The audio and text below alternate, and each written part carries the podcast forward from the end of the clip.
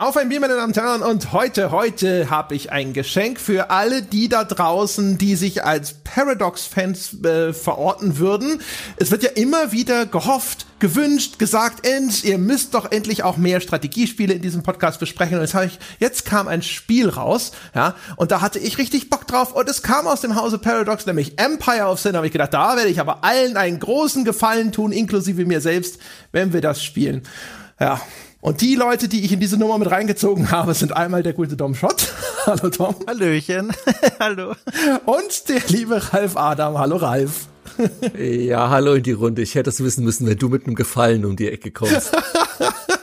also, das, das, das Schlimmste, also der, derjenige, der mir am meisten Vorwürfe machen kann, ist tatsächlich der Ralf, weil den Ralf habe ich gefragt, ja. als eigentlich schon klar war, worum es sich hier handelt. Oh. ja, du Verräter. Was hast du es mir angepriesen? Ey, da ist doch dieses, und ich hatte ja eh Bock drauf. Ich hab gesagt, ey, komm, das, das schaue ich mir jetzt dafür, dafür mache ich jetzt eine Ausnahme und verschiebe andere Projekte, sag alle Aufträge ab, hab EA abgesagt, hab allen abgesagt und gesagt, ich spiele jetzt Empire. Ganze Spiele werden verschoben, weil du jetzt heute hier sitzt. Ja. Ich habe ich hab, genau. ich hab, ich hab dafür zu der, zu der naiven Hochphase bin ich hier eingestiegen in diese Besprechung. Ich habe das André bei unserer Monatsplanung vorgeschlagen. Äh, da hatte ich noch keine Minute gesehen, war aber voller Erwartung, weil ich habe mich ähnlich wie André auch sehr drauf gefreut und hatte eigentlich ein gutes Gefühl, erstmal so auf dem Papier. Ja, absolut. Also das, mhm. das, der, der Pitch von dem Spiel ist eigentlich, es ist XCOM, aber mit einem Mafia-Setting. Und ich habe sofort gesagt, mhm. Bombe. Mhm. Ich liebe XCOM. Ich fand die Rundenstrategiekämpfe in XCOM immer geil. Und dann auch noch so ein, so ein richtiges 20er Jahre Mafia-Setting, Chicago, la la la. Und ich habe sofort gesagt, alles klar, wo soll ich unterschreiben? Ja, perfekt. What could possibly go wrong? Ja, was könnte dabei, dann wird es auch noch von Branchenveteran, ja, George Romero entwickelt, Entschuldigung, nicht John Romero, George Romero, na gut, aber auch da, der Unterschied ist nicht groß am Ende. Auch sehr schön. ja, also es kommt von Romero Games, es wird quasi sogar vom Ehepaar Romero entwickelt. Also der John Romero, der wird aufgeführt als Studioleiter und aber auch als Senior Designer bei dem Spiel, aber die eigentliche Projektleitung hat äh, Brenda Romero gemacht. Ja, okay. also Leute, wo man doch sagen müsste, ne, die kennen sich ja aus. Kön man könnte vielleicht schon vorher so ein bisschen denken, na, kennen sie sich vielleicht so Rundenstrategie aus? Aber da habe ich, ich habe auch gedacht, so aus dem Hause Paradox.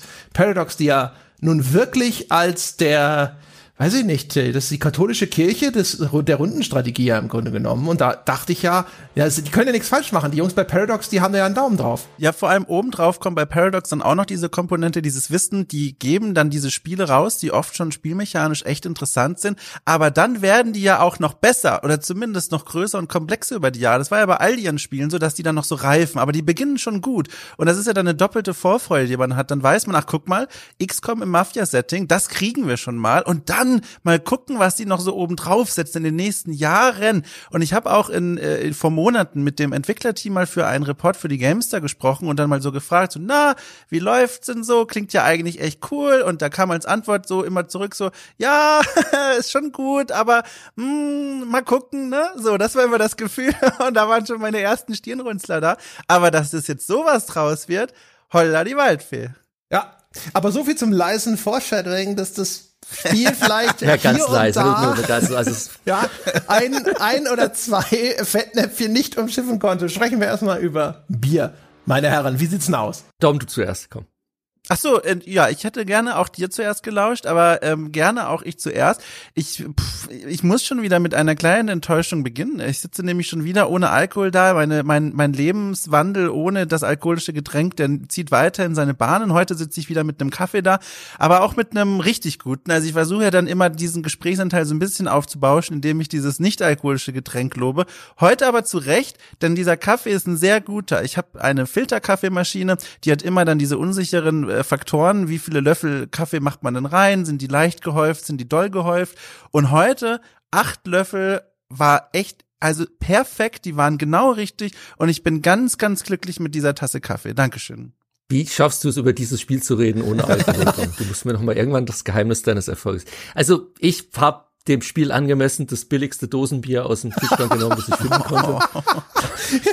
Das war jetzt in dem Fall ein Grevensteiner von Feltins äh, süffig und mild im Charakter. Ich erwarte nicht viel. Vielleicht ist es, also schlechter als das Spiel kann es ja eh nicht sein. Ich mach mal Auch auf. du Grebensteiner, da kann ich aber direkt sagen, das ist, äh, das ist besser, als du vielleicht jetzt denkst. Das wird in meiner Stammkneipe, ich weiß nicht, ob die heute noch existiert, ist ja mittlerweile Ja, eine Pandemie äh, hier überall, ne?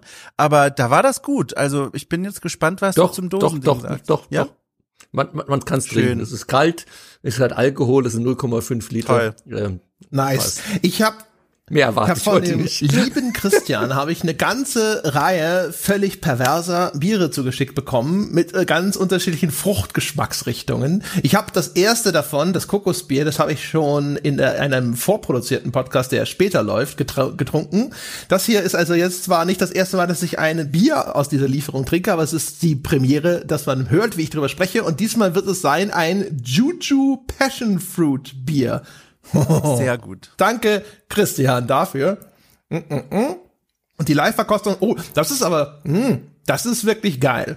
Das passt super. Sehr gut. Ich liebe diese Marke, äh, habe ich früher gerne getrunken, als ich noch in Heidelberg studiert habe. Da gab es eine Kneipe, die die immer serviert hat, mochte ich total. Die ein ganz tolles Bier, sehr schöne Wahl. Das ist echt geil. Das, das, hat- das hat so einen, also das ist wirklich so, das ist ja dieser Maracuja-Geschmack, ne, Passionsfrucht, aber ja. Sehr, sehr zitruslastig, sehr säuerlich, passt hervorragend zu dem Biergeschmack. Das ist eine geile Mische. Hervorragend. Danke, Christian. Ich habe mich einmal, einmal so an einem Cocktail mit Passion Fruit übertrunken. Seitdem kann ich, wenn ich das Zeug rieche, laufe ich. Das, das ist, Ja, dann wird's ja, dann Oh auf die je. Art passt's ja auch wieder. ja, ja, genau. Ja, dann, ja, dann sprechen wir mal über äh, Empire of Sin. Also wir sind da wirklich, also wir alle wirklich? au- außer Ralf vielleicht, aber wir sind da wirklich mit den allerbesten Absichten rangegangen. Ja, ja, ich hatten, wir hatten eigentlich alle mehr oder weniger Bock auf das Spiel und ich habe auch echt gedacht, das ist jetzt tue ich mal den Leuten da draußen so einen Gefallen, weil die Gelegenheit sich bietet, dass ich mal richtig Bock auf so ein Paradox-Spiel habe. Und ich kann ja auch immerhin sagen, ich gehe ich gehe jetzt immerhin so mit einem guten Gefühl aus der Nummer raus, weil ich gemerkt habe, so, ihr könnt mich jetzt alle Galaxy Brain nennen, denn ich habe jetzt ein Paradox-Spiel auf dem zweithöchsten Schwierigkeitsgrad einfach mal gefirst tried. Zack, erster Versuch, Durchmarsch, Bums aus. Es kann nur bedeuten, dass ich echt mega smart bin. Liebe Hörer, das bedeutet es nicht. Bleiben Sie an dieser Stelle bitte dran. Schalten Sie jetzt ab, hören Sie nicht weiterhin. Es gibt sonst auch nichts wirklich weiter Wichtiges darüber zu wissen. ja. Also, wir haben es ja schon Ja. weggenommen, was das ist eigentlich. Ne? Es hat, äh, es ist ein Spiel, es ist zweigeteilt. Es hat einmal Rundenstrategie-Kämpfe. Er spielt im Mafia-Milieu in den 20er Jahren. Man kann sich verschiedene Charaktere auswählen. Es hat auch eine gewissen Grad an so einem Story-Einschlag. Die haben alle so eine gewisse Hintergrundgeschichte, die sie mitbringen, verschiedene Ziele, die sie dort in Chicago vielleicht noch verfolgen. Es gibt sogar Quests in diesem Spiel. Und dann hat es aber noch einen zweiten Teil und das ist halt so ein Aufbaustrategiespielteil. Da geht es dann darum, dass man verschiedene Gebäude in diesem Chicago quasi erstmal erobern oder auch kaufen kann und die kann man dann in verschiedene Geschäfte umwandeln, in Casinos, in Bars, in Bordelle und dadurch schaffst du dir dann laufende Einnahmen. Mit diesen laufenden Einnahmen wiederum stellst du neue Gangster ein und mit diesen Gangstern kannst du dann in diesen Rundenstrategiekämpfen deine Schlachten bestreiten, kannst auch Waffen kaufen und so weiter und so fort. Und das klingt ja auf dem Papier auch erstmal gar nicht so schlecht. Ich finde auch, wenn man das Spiel beginnt, wirklich ganz am Anfang steht, wenn es darum geht, den eigenen Gangleader auszuwählen, da ist es noch so ein Moment des, ach guck mal an, damit habe ich gar nicht gerechnet. Da war ich noch positiv sehr überrascht und auch habe mich sehr gefreut, denn dort stehen nicht nur eine ganze Reihe an Gangleadern da. Ich habe jetzt nicht mitgezählt, aber so knappes Dutzend sind das bestimmt.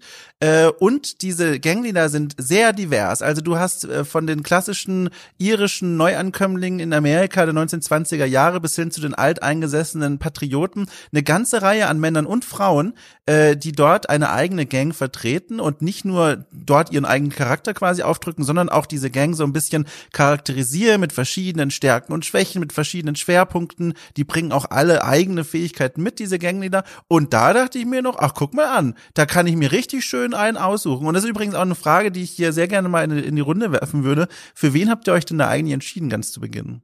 Hm.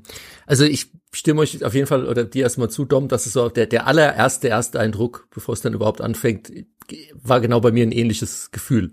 Also wie du schon gesagt hast, es ist sehr divers, der Cast, aus dem du da mhm. auswählen kannst. Du hast auch Chinesen dabei, People of Color, du hast ein Männlein, Weiblein, also ist alles dabei. Ähm, und jeder Charakter hat halt zum einen bringt er eine Spezialfähigkeit im Kampf dann mit. Ähm, also irgendwie ein Streuschuss oder Streufeuer oder kann einen mit einem Schuss erledigen. Der, der hat dann sein ganzes Magazin auf einen Gegner immer so als Special Skill. Dann gibt's einen Imperiumsbonus. Also nachher, wenn man sein Imperium aufbaut, hat man eben verschiedene Lokalitäten, die man da öffnen kann, von der Brauerei, Casino, Bordell. Und jeder von den Charakter hat halt einen anderen Bonus, den er da mitbringt. Und da gibt's noch den Diplomatie-Bonus. Ähm, also wie gut sind sie im Verhandeln mit dann anderen Gangsterbossen sozusagen. Das klang soweit alles erstmal gut, plausibel und ich habe mich dann für den Daniel McKee Jackson entschieden, also den, mhm. den ähm, Person of Color, weil der ist so, ich hatte erhofft, weil er kommt so rüber, hat wirklich so einen feinsten Zwirn und mit Zylindern. Ich hatte mir erhofft, dass der so ein bisschen Voodoo-Flair noch mitbringt, weil seine Stimme auch so klang, aber da kam dann nicht mehr viel. Außer, dass Den habe ich auch genommen. Der Ach. Chef der Vice Kings, den fand ich auch, der, der sah aus wie dieser eine Voodoo-Bösewicht aus diesem James Bond-Film, dessen Name mir nicht einfällt. Ganz genau, der genau, Mr. Samdi, ja. Ja, genau. Ich habe auch sofort gedacht, so, ja, der hat Style, der sieht cool aus und sein Special klang auch vor allem gut. Ich habe den hauptsächlich auch danach ausgewählt. Die haben alle einen Spezialangriff, den sie mitbringen. Und dann habe ich beim mhm. ersten mhm. Durchgang habe ich mir gleich gedacht, jetzt guckst du mal, was hat denn der für eine, welcher Spezialangriff klingt denn stark und dessen Special ist, dass er das Magazin seiner Pistole komplett auf Gegner um ihn herum entleeren kann. Und da muss ich auch sagen, das habe ich tatsächlich gut ausgewählt. Das war ein extrem starkes Special, das der da mitbringt. Aber ja. Du meinst ein extrem overpowered Special? ein bisschen. Die, die, die, die sind ja leider die meisten, um das schon direkt vorzuwerfen. Ich habe übrigens einen anderen gewählt, um hier ein bisschen Abwechslung reinzubringen, allerdings auch nicht so viele, denn ich habe einen weiteren Typen genommen, und zwar den Frank Reagan. Das ist dieser mhm. Ire, der aber nicht zu den Iren gehört, die quasi frisch nochmal nach Amerika kommen in den 20ern, sondern die da schon eine ganze Weile sind und da schon Wurzeln geschlagen haben. Und der hat mich aus zwei Gründen angesprochen. Zum einen dieser, diese Charakterisierung dieses, dieser Gang, die fand ich sympathisch. Die konzentrieren sich nämlich auf Kneipen, diese Speakeasies Partys, wie, wie sie in der Zeit hießen, wo die Leute eben einfach ganz normal trinken und feiern können. Und da bekommen die einige Boni. Das fand ich einfach sympathisch. Und zum anderen, was mich eigentlich noch viel mehr angemacht hat, war, dass seine Spezialfähigkeit unheimlich cool einfach ist. Der hat nämlich einen Baseballschläger und kann damit den Leuten quasi im Nahkampf instant eine mitgeben, dass sie komplett umkippen und tot sind. Und das fand ich, das habe ich mir so stilvoll und cool vorgestellt und ich musste natürlich auch an diesen Walking Dead Bösewicht Lee denken, der da pfeifend mit seinem Baseballschläger den Hauptcast nach und nach eliminiert hat. Und das war so cool, diese Vorstellung. Und ich muss sagen, das war so einer der wenigen Aspekte des Spiels, der mich bis zum Ende noch so durchgeführt hat, wo ich dachte so, immerhin schön mit einem saftigen Holzgeräusch den Gegnern auf den Kopf geben. Das war cool. Ja, das ist, das stimmt. Also man muss auch, wir müssen uns wahrscheinlich zwischendrin immer mal wieder in Erinnerung rufen. Es gibt so einzelne aufblitzende mhm. Momente in dem Spiel, die dann tatsächlich auch ganz cool sind. Ne? Ja. Und äh, das dieses Gefühl auch, dass du hast ja, finde ich, in Rundenstrategie gar nicht mal so häufig das Gefühl so einer Power Fantasy. Das hast du da mhm. teilweise schon echt ganz gut. Deswegen auch direkt so mit der Einleitung, dass ich mich so klug gefühlt habe, als ich da diesen ersten Durchgang so dermaßen sofort so, yeah, cool, ja. Aber naja, ich habe dann hinterher auch noch, ich habe die ich glaube, die heißt Elvira Duarte gespielt, die mhm. von so einer, ich glaube, mexikanischen Gangsterfamilie in die USA eingewandert ist und die war eigentlich mal ein großes Tier in ihrem Heimatland und fängt jetzt da wieder neu an und so. Das ist wirklich, also der Einstieg in das Spiel, der wirkt auch erst doch echt cool. Diese, nicht nur wegen diesem breiten Cast von Charakteren, sondern dann siehst du ja auch das erste Mal die Spielgrafik und wenn die ganz reingezoomt ist, dann sieht man da einfach so den Blick von oben aus einer isometrischen Schräg von oben Perspektive der Straßen von Chicago. Es fällt vielleicht schon ein bisschen Regen oder sowas und es sieht echt hübsch aus. Also gerade für ein Rundenstrategiespiel, das macht dann auch sofort erstmal diesen Eindruck, wie auch ein XCOM, dass man sich denkt so, ach guck mal, also auf dem Qualitätsniveau, rein grafisch, visuell werden diese Spiele ja gar nicht so häufig produ äh, produziert. Häufig spielt man ja eh nur auf irgendeiner komischen gemalten Landkarte oder sowas. Stellt sich später raus, du spielst dieses Spiel eigentlich größtenteils auf einer Landkarte, die in diesem Fall nicht gemalt ist, sondern keine Ahnung, es sieht aus wie die Whitebox-Version dieser Spielwelt, nur noch mit vielen Symbolen versehen. Aber auch da, so der erste Eindruck, so von der ganzen Atmosphäre, und von dem, von der Grafikqualität jetzt innerhalb des Genres betrachtet, da habe ich auch erstmal gedacht, so, ja, das sieht, das lässt sich doch gut an. Ich, ich muss sagen, ich bin gespannt, was äh, Ralf dazu sagt, weil er mit einem der Beispiele da ein, eine Vergangenheit hat. Ich würde das von dem Gefühl her, was so diese Welt ausstrahlt, anordnen, ziemlich genau in der Mitte. Zum einen von Desperados, dem neuesten, das ziemlich weit oben auf der Skala ist in Sachen Detailreichtum, in Sachen von Dioramenfaktor. Das heißt, man kann da sich in diesem Desperados ja auch mal hinstellen und einfach nur den Leuten zugucken, wenn sie irgendwas machen. Das ist durchaus befriedigend. Und am unteren äh, Ende der Skala ein XCOM, das ja ziemlich äh, kühle Level hat, die die eigentlich eher darauf ausgerichtet sind, dass man sie schnell lesen kann, dass man sie schnell verstehen kann. Und für mich persönlich ordne ich Empire of Sin ziemlich in der Mitte an. Das sieht durchaus schön aus, vor allem im Inneren der Räume, über die wir später noch sprechen werden, die man da durchaus auch selber so ein bisschen gestalten und upgraden kann. Das ist schon ganz cool. Aber ich muss auch sagen, äh, man sieht sich dann ziemlich schnell satt an der Einrichtung und es ist nicht so, dass man dann davor sitzt und denkt, ach, diese, diese Welt ist einfach ein Wunderwerk. Ich möchte hier einfach nur den Leuten zugucken.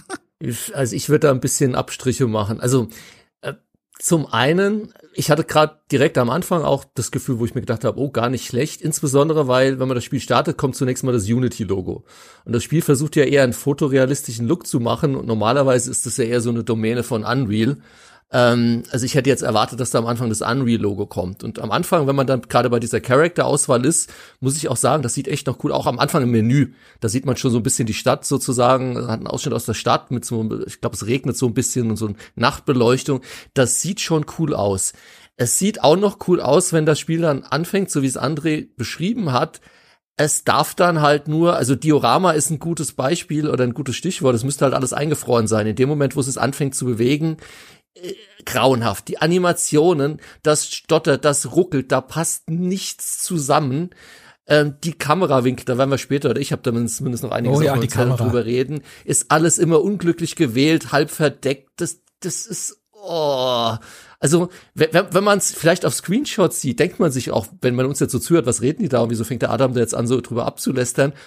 Als Screenshot super wenn man einen richtigen Winkel vielleicht wählt oder sowas, ich könnte damit wunderschöne Screenshots machen. Man darf das Spiel nur nicht dann irgendwie in Bewegung sehen. Also das ist. Oh. Ich, es ist tatsächlich so, sobald Bewegung reinkommt, wird das Ganze so ein bisschen wackelig. Ich bin trotzdem noch bei diesem Diorama-Ding so ein bisschen geblieben, weil ich zum Beispiel in diesen Casinos dann doch das Gefühl hatte, wenn da ganz viel los ist und man nicht so sich auf einzelne Gruppen fixiert, dann hat es echt, macht es einen guten Eindruck. Aber ich gebe dir vollkommen auch recht, wenn man dann mal sich drauf konzentriert, und das meinte ich damit, das trägt nicht sonderlich lange, dann merkt man, die Animationen fallen so ein bisschen auseinander und erst recht dann in den Kämpfen, wenn weniger Leute unterwegs sind, die man längere Zeit anschaut, dann sieht man ganz oft Dinge, wo man sich denkt, ey, es ist dann am Ende doch ein Spiel, was ich hier gerade spiele und nicht echt ein Gangsterabenteuer. Das finde ja. ich aber alles nicht so schlimm. Ja. Also ich weiß nicht, vielleicht ist das auch natürlich jetzt meinem äh, beschränkteren Überblick über das Genre geschuldet. Aber ich, weil so gerade so Rundenstrategie und sowas, das ist etwas, wo ich das Gefühl habe, immer noch, das ist ein Genre, von der Erwartungshaltung erwarte ich eben eher etwas, das auf Effizienz getrimmt ist und gar nicht so viel, ne, barocker Filz sozusagen, ja. Nicht viel Blattgold oder sowas, sondern hier schön relativ klar, keine großen Produktionsbudgets und sowas. Und deswegen auch die Animationen jetzt per se einfach nur, wenn meine Crew da durch die Gegend läuft oder wenn du in so einen Speakeasy oder so reinguckst, ich habe da nicht ich hatte noch weniger erwartet, ehrlich gesagt. Ich hatte nicht erwartet, dass da zum Beispiel teilweise auch die Beleuchtung ganz, ganz hübsch ist oder, weiß ich nicht, die Bordelle zum Beispiel, die haben ja so eine komische pinke Ausleuchtung, wo es manchmal fast so wirkt, als wäre da so eine Art Bodennebel noch oder als hätten sie da die Nebelmaschine angeworfen. Das wirkt ehrlich gesagt nicht besonders authentisch oder so, aber irgendwie schon auf seine Art ganz hübsch und vor allem halt auch irgendwie aufwendig in der Produktion. Ich glaube, das ist vor allem, dass es wirkt tatsächlich so, als wäre da Geld reingeflossen. Und das war erstmal positiv. Also ich weiß nicht, bin, ja, ja, also was, was die Animationen angeht, ähm, ich, ja, natürlich hat das Ding jetzt keine AAA-Budget, aber das hat jetzt ein Desperados auch nicht. Und wenn du jetzt mal gerade, äh, weil von Dom angesprochen, mhm. Desperados 3, die Motion Capture Animation dir anschaust und wie viel Arbeit da auch reingeflossen ist, allein in das Blending zwischen den Animationen und wenn ein Charakter stoppt und wieder losläuft und, und die ganze Liebe zum Detail im Vergleich zu dem, das sind schon Welten und ich bin, ich, ich würde fast wetten, dass Mimimi ein kleineres Produktionsbudget hat als dieses Spiel. Dann die Abwechslung, auf die wir sicherlich noch zu sprechen kommen. Ich meine, ein paar Sachen, die da sind, sehen halt ganz schön aus, so die Autos, die durch die Straßen fahren, das sieht schon nach 1920 aus, aber es ist halt auch nicht viel. Also es wiederholt sich ja alles ständig, ja, sowohl in, inside, also in den Gebäuden, als auch außerhalb. Also das ist halt auch was, wo ich mir so denke, uah. und wenn wir jetzt von vergleichbaren Titeln reden, also Dom und ich zumindest hatten ja vor kurzem erst erst Gears of War Tactics. vor kurzem. Und das ist natürlich. Auf welcher Zeitlinie lebst du denn? das ist doch schon in meiner Welt Monate ist das, Dom, je älter du wirst, desto äh, mehr ist das Ja, alles okay. immer mehr Jahre gewesen. in die gleiche kleine Box. Und das Genau. wird dann komprimiert. Das ist bei Ralf schon wie dieser Ey. Müll-Compactor in Star Wars. Ihr müsst mir, ihr müsst mir mein Alter nicht dauernd rein, reinreiben hier, Jungspunde. Also wisch die, wasch die Timeline da, ey. Ja, Entschuldige, Ähm, ja. Es, das war auf jeden Fall dieses Jahr. Ja. Punkt. Da bin ich mir auch Also, schon nicht sicher, aber du hast schon recht, ja. Doch. Aber was ich eigentlich sagen wollte, Spalter, ähm, er war, dass, ich meine, wenn du dir Gears of War dagegen anschaust, das, das, das ist Welten, was, was Ja. die grafische Opulenz und Qualität angeht. Obwohl Gears, was du gesagt hast, ja eher wie, wie, Mhm. ähm, auch XCOM eher in so ein klinischeres ähm, ähm, Fantasy-Szenario geht. Aber von der Beleuchtung, von der Grafikopulenz, von, von den Animationen, von, von den Special Effects, von allem, was da drin ist, also ich hätte eigentlich eher sowas erwartet, also auf einem Gears Tactics Level. Sie machen es halt, sie, und das Ganze. Äh, Entschuldige, ich wollte da nicht reinfahren. Ähm, äh, Nee, nee, sie, ja. sie haben sich aber natürlich auch, es ist keine Verteidigung, nur vielleicht noch Kontext, was ja auch dann ganz spannend ist zu berücksichtigen, ja auch nicht unbedingt ein Setting, das jetzt sich da unbedingt leicht macht, wenn es darum geht, da eine schöne, glaubwürdige Welt zu gestalten. Denn wenn wir mal überlegen, äh, vor allem bei dem Gears-Vergleich, da haben wir ja diese futuristischen Schlachtfelder, auf denen alles eh kaputt ist. Und die sehen natürlich, diese Ruinen sehen spektakulär aus. Ich erinnere mich da noch an einige wirklich schöne Szenen.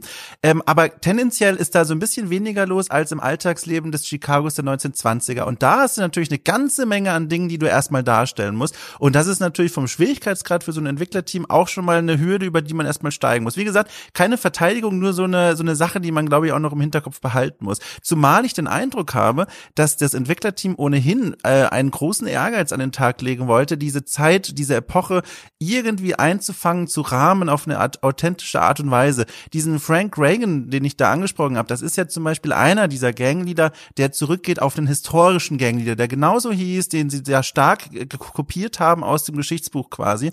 Und das lässt sich bis in die Architektur der Stadt nachverfolgen. Also ich sehe da diesen, diesen, dieses, diese Motivation und den Wunsch, da ein, ein schönes Produkt abzuliefern, aber es scheint dann an diesem, an diesem Budget und an den Arbeitsrealitäten gescheitert zu sein.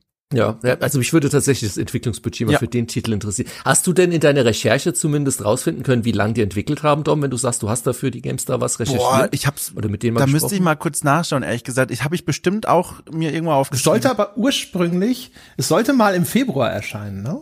Ja, genau, es wurde verschoben, ja. genau. Und als ich mit ihm gesprochen habe, hat er auch schon gemeint, äh, es läuft nicht glatt alles, was mich schon erstaunt hat, wie ehrlich man da so sein kann. Ja, also ich würde aber trotzdem sagen, also ich glaube an der visuellen Qualität an sich wäre es nicht gescheitert. Also gerade jetzt in dem Ja. Genre und sowas und jetzt auch, also keine Ahnung, so ne Paradox, wenn man sich da mal so umschaut, in deren Stall oder sowas. Ich glaube, da Daran wäre es nicht gescheitert, aber äh, das Spiel hat sich gesagt, das macht nichts, ich klettere trotzdem ganz oben auf die oberste Spitze des Ohrfeigenbaums, ja, und lasse mich fallen. Und das setzt dann schon relativ bald ein. Ne? Also wir, es ging ja so um diese, diesen Erstkontakt mit dem Spiel, der bei mir wirklich noch so ein wohliges, ach guck mal, ne, gute Entscheidung, André, ausgelöst hat. Und dann ging es eigentlich schon ein, relativ viel früh los, wenn dann die erste Zwischensequenz kommt. Dann sitzt dann da mein mit äh, Zylinderbewerter Weißkings-Chef Daniel und äh, unterhält sich da, ich glaube, mit so einem Bürgermeister oder Bürgermeisteranwärter und sowas. Und dann die Sprachausgabe schon, also wie das vertont ist. Da habe ich schon gedacht, ah, das ist nicht gut. Das ist nicht, Auf nicht Deutsch gut gesprochen. Englisch? Auf Englisch. Ja. Ja, also da kommen auch wieder einige Sachen. Also ich hatte immer das Gefühl bei allen Dialogen, also ich habe es gespielt mit englischer Sprachausgabe und deutschen Untertiteln. Und da muss man sagen, die deutschen Untertitel sind gut übersetzt im Sinne von, sie sind grammatikalisch fre- fehlerfrei und geben das Englische eins zu eins wieder. Das Problem ist halt schon der englische Originaltext. Also ich habe immer das Gefühl, die Texte passen teilweise nicht aufeinander, wenn man das auch geschrieben hat. Also der Bürgermeister gerade in dieser Eingangsszene redet dann teilweise von Sachen und du hast da nur Antwortmöglichkeiten, wo ich sage, keine davon ja. passt auf das, was der Bürgermeister mir da gerade gesagt hat. Ähm, die Sprachausgabe an sich, also die Stimmen, äh, gerade auch der Daniel, ich finde den cool. Ähm, das Voice Acting dann ist auch okay, aber wie gesagt, die Texte passen für mich schon mal nicht. Und wo es bei mir halt komplett bericht, ist halt auch wieder, die sitzen sich gegenüber, dann gibt es immer so Gegenschnitte, das heißt, man sieht dann den Daniel in der Nahaufnahme und den Bürgermeister in der Nahaufnahme. Und die Animation, das ist halt alles super puppenhaft. Also es bewegt sich eigentlich nur der Mund, während der Charakter dich so aus starren Augen an, anstiert. Und ab und zu macht er mal so, so eine völlig abstruse Bewegung und gestikuliert wild mit den Händen, um dann wieder in eine lethargische Starre zu, zu verfallen. Also das wirkt halt inszenatorisch, äh, inszenierungstechnisch äh, eher so Puh, muss man das so Der machen? Halt also ich habe auch bei Desperados damals bemängelt, dass, dass sie halt nur aus dieser Vogelperspektive die ganzen Cutscenes machen. Aber ich würde fast sagen, verglichen habe ich es dann doch, dann doch lieber nur aus der Vogelperspektive, als wenn man es versucht, so filmisch mit einer Aufnahme zu machen. Aber das dich da nur irgendwie ins Uncanny Valley stürzt und du nur da sitzt und denkst, oh, ich kann es ja noch nicht ja. mal wegklicken. Das ist ja das Schlimmste. Also ich habe den Skip halt nicht diese ähm, diese Emotionsposen. Ne? Jetzt ist er ärgerlich und dann so ärgerliche Pose. Mhm. Ne? So, so ein bisschen wie man das noch früher aus so frühen Skyrims oder so kannte, ne? wo dann die Gesichtsausdrücke, die kannten nur verschiedene Phasen, aber es war keine wirkliche ja. ineinander übergehende organische Mimik. Ich finde auch, die Stimme an sich von dem Daniel war gut. Aber das wirkt wieder wie etwas, ja. wo der arme Mensch in seiner Tonkabine nicht genau wusste, was von ihm verlangt ist. Also wie manche Sachen intoniert sind, wenn es dann mal äh, bedrohlich, ja, unterschwellig, drohend oder so werden soll, dann denkst du dir zwischendrin so, nee, das, das klingt nicht richtig, das klingt nicht gut. Ich muss zu diesen hm. Gesprächen sagen, ähm, ich habe mich weniger an diesem, also fast schon theatralischen im wörtlichsten Sinne darstellen der Mimik gestört, denn ein anderes Spiel macht das genau das gleiche auch, da funktioniert allerdings besser und zwar Wasteland 3. Da habe ich mit Jochen ja vor einiger Zeit drüber gecastet, auch ein Spiel, äh, zwar ein Rollenspiel, aber auch ein Spiel, das man vor allem aus der isometrischen Perspektive erlebt, genauso wie Empire of Sin auch und das dann genau auch wie Empire of Sin in Schlüsselsituationen, in denen es um Verhandlungen geht, in denen es um diplomatische Geschicke geht, dann in in diese, in diese, ja, Frontalansicht wechselt, in der man dann wirklich dem Gesprächspartner und der Gesprächspartnerin gegenüber sitzt. Und auch da, in diesem Westland 3, zeigen die eine extreme theatralische Mimik. Was aber da das Tolle ist, das sind ganz wichtige Cues für dich, damit du während dieser laufenden Verhandlungen in diesem Spiel genau deuten kannst und da kein Missverständnis aufkommt, wo wir uns mhm. gerade befinden in der Verhandlung. Und das ist dann vielleicht in dem Moment so ein bisschen overacted, aber es wäre anders für dich als Spieler in Westland 3 super frustrierend. Bei Empire of Sin sind dieselben Dinge ja auch angelegt. Das heißt, diese extreme theatralische Mimik, du verstehst genau, was da abgeht, auch wenn ich mir nicht ganz sicher bin, ob da auch so viel äh, Idee und Gedanke dahinter steckt wie bei Westland 3, aber es ist so. ähm, aber es ist ja völlig egal, weil ihr habt ja schon angerissen, die Antwortmöglichkeiten, die man da gibt, die mir anderen so zwischen, ziele ich jetzt mal eine Waffe oder warte ich, bis er seinen Satz beendet hat. Ähm, man kann da nicht so wirklich, finde ich, so in diesen Grauzonen der diplomatischen Verhandlungen sich bewegen, auch im späteren Spielverlauf Verlauf nicht. Äh, deswegen ist es dann so ein bisschen egal. Ja, genau. Es gibt im Grunde genommen immer nur den Frieden wahren. Meistens hat das auch einen Preis. Dann musst du irgendwas dafür abdrücken. Mhm. Oder du drückst selber ab. Ja, das sind sozusagen die, die Optionen, auf die das eigentlich immer hinausläuft. Und aber das war so der, der erste Moment. Und was echt schade ist, ist, das setzt sich fort. Also erstens, die Geschichten, die da erzählt werden, sind zumindest in der Mehrzahl derer, die mir begegnet sind, nicht wahnsinnig aufregend. Und es gibt dann ein paar Sachen, da gibt es so kleine Nebenmissionen, die ausgelöst werden dann von Gangstern in deiner Crew. Die haben dann zwischendrin immer mal so eine kleine Nebenmission. Da haben sie ein Problem. Der eine war als schwarzer Soldat im zweiten, nee, war kann ja nicht im, äh, im ersten, ersten Weltkrieg, Weltkrieg, genau, bei diesen ja. Harlem Hellfighters, wo es die auch in Battlefield One eine Rolle gespielt haben und hatte dann so einen richtig miesen Vorgesetzten und mit dem hat er noch eine Rechnung offen. Und dann äh, willst du, dann heißt es so, ja, dann helfe ich dir, den zu finden. Und dann, dann triffst du den Typen und dann stellt sich die Frage, soll ich jetzt also mein Crewmitglied, ich habe den Namen leider vergessen, Ähm, soll, soll der mit dem reden oder mach ich das? Und dann sag ich ihm, ja, okay, rede du mit dem. Und passiert nichts. Dann gehe ich gut, denke ich, okay, dann muss ich diese Figur wohl ansprechen. Ich gehe hin, spreche diese Figur an, aber weil ich dann, ich muss, hätte wohl anscheinend den entsprechenden anderen Charakter vorher einzeln auswählen müssen, dann hat mein Daniel doch mit dem geredet, ja, obwohl ich ja vorher die gegenteilige Entscheidung getroffen habe. Das war schon mal blöd. Dann erzählt dieser Ausbilder ne, so ein bisschen seine Seite der Geschichte und ich denk so, ja, okay, ah, der hatte also auch Gründe, warum er ein Arschloch war, aber naja. Und dann musste halt am Schluss so ein bisschen entscheiden, so, ja, bringst du den jetzt trotzdem um? Und ich so, hm, naja, der Kollege wollte ja, dass der ins Gras beißt. Also, ja, im Zweifelsfalle, äh, wenn mein Crewmitglied das so will, ja, wenn ich damit die Moral in der Truppe stärken kann, dann muss der Typ halt eine Kugel fangen. Und was passiert? Der Typ kommt an, ja, also mein, mein, mein Mafiosi kommt an und sagt so, ja, wieso hast du den jetzt gleich umgebracht und so, das hätte doch nicht sein müssen. Ich so, aber das war doch deine Idee. ich dachte, das ist jetzt hier Geburtstag und Ostern für dich an einem Tag. Und dann das. Großartig. Vor, vor, allem, er bestand ja sogar darauf, es selber zu tun. Er hatte mehrfach, ich habe die Mission auch gespielt, das ist eine von denen, an denen man so vorbeigeführt wird und die man machen soll. Äh, und, und er hat mich da wirklich bekniet und gesagt, so, es ist ihm ganz wichtig, dass er das macht, weil er hat die Rechnung noch offen und ich soll mich da nicht dazwischen drängen. Und dann habe ich das für ihn übernommen, weil er hat mich dann auch versucht, irgendwie zu verarschen. Er hat dann irgend so ein Karten, so ein Blackjack-Spiel mit mir gespielt. Und da habe ich gedacht, so, es reicht mir jetzt, habe gar keinen Bock drauf. Und dann habe ich den erschossen und bin zu dem Typen zurück, zu dem Kriegsveteran, habe ihm gesagt, guck mal hier, habe ich erledigt. Sorry, wenn du jetzt böse bist. Und dann sagt er das, er quittiert das mit einem Satz. Er sagt so, Mann, äh, sinngemäß, Mann, das hätte ich gern selber gemacht. Und dann ist aber gut. Dankeschön, dass du das für mich übernommen hast. Und das ist für mich so ein wunderbares Beispiel, wie dieses unglaubliche Potenzial von dem Schauplatz aufblitzt. So diese Idee, Chicago der 20er Jahre, da kommen viele Leute zusammen, Melting Pot, auch Menschen aus Europa, die wie in dem Beispiel im Krieg gedient haben, die haben alle eine Vorgeschichte. Viele von denen geraten wieder aneinander und wir sind plötzlich mittendrin und müssen versuchen, da Diplomat zu spielen, obwohl wir es vielleicht gar nicht wollen. Aber wie das dann ausgespielt wird, auch an dem Beispiel schon erkennbar, das ist nie so befriedigend, ehrlich gesagt. Ja, genau, das ist so enttäuschend. Und vor allem also auch, äh, weißt du, so die, die Herleitung dieser kleinen Geschichte, das ist gar nicht mal so schlecht. Ne, das ist gar nicht mal so schlecht. Und auch dann die Geschichte von diesem Lieutenant oder wen auch immer, den du da platt machen sollst und so, da denkst du auch schon so, okay, okay, siehst du, diese Geschichte hat es auch so zwei Seiten.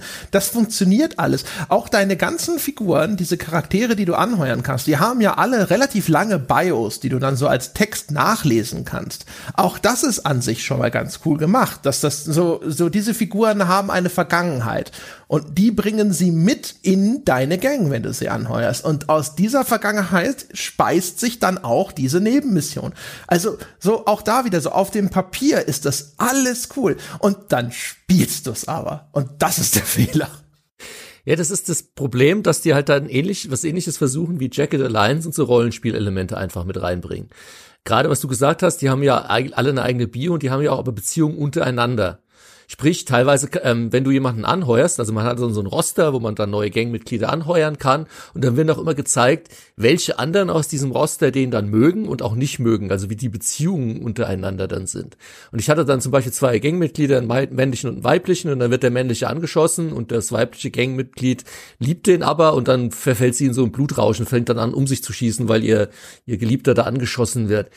Aber ich sehe immer die Absicht aber, aber die Umsetzung ist halt so äh, ungenügend setzen. Also das, das funktioniert alles nicht. Also in Jacket Alliance wird es so, gerade im zweiten, mit leichter Hand inszeniert und wie die zueinander stehen und untereinander und sich dann Sprüche zuwerfen, auch wenn du in einem Kampf bist. Und du hast, du, also ich weiß nicht, wie es euch ging, aber ich habe nie in diesem gesamten Spiel, egal was ich gemacht habe, weder zu meinem eigenen, also zu dem Daniel, also sozusagen meinem Avatar, noch zu den Gangmitgliedern irgendwie sowas wie eine Beziehung aufgebaut. Das, die ja. sind halt so im Kampf gefallen, nicht so, ja gut, wer war denn das? Sagt der, ey, interessant, hol ich mir halt nur. Also das war so alles so ein, also das, was für mich sehr wichtig selbst in dem Gears, das ich auch teilweise kritisiert habe, aber ich hatte zumindest eine Beziehung zu diesen Charakteren und in XCOM ist das für mich so eines, eines der wichtigsten Kriterien überhaupt. Ich benenne die auch immer nach Leuten, die ich kenne und weh, da stirbt einer.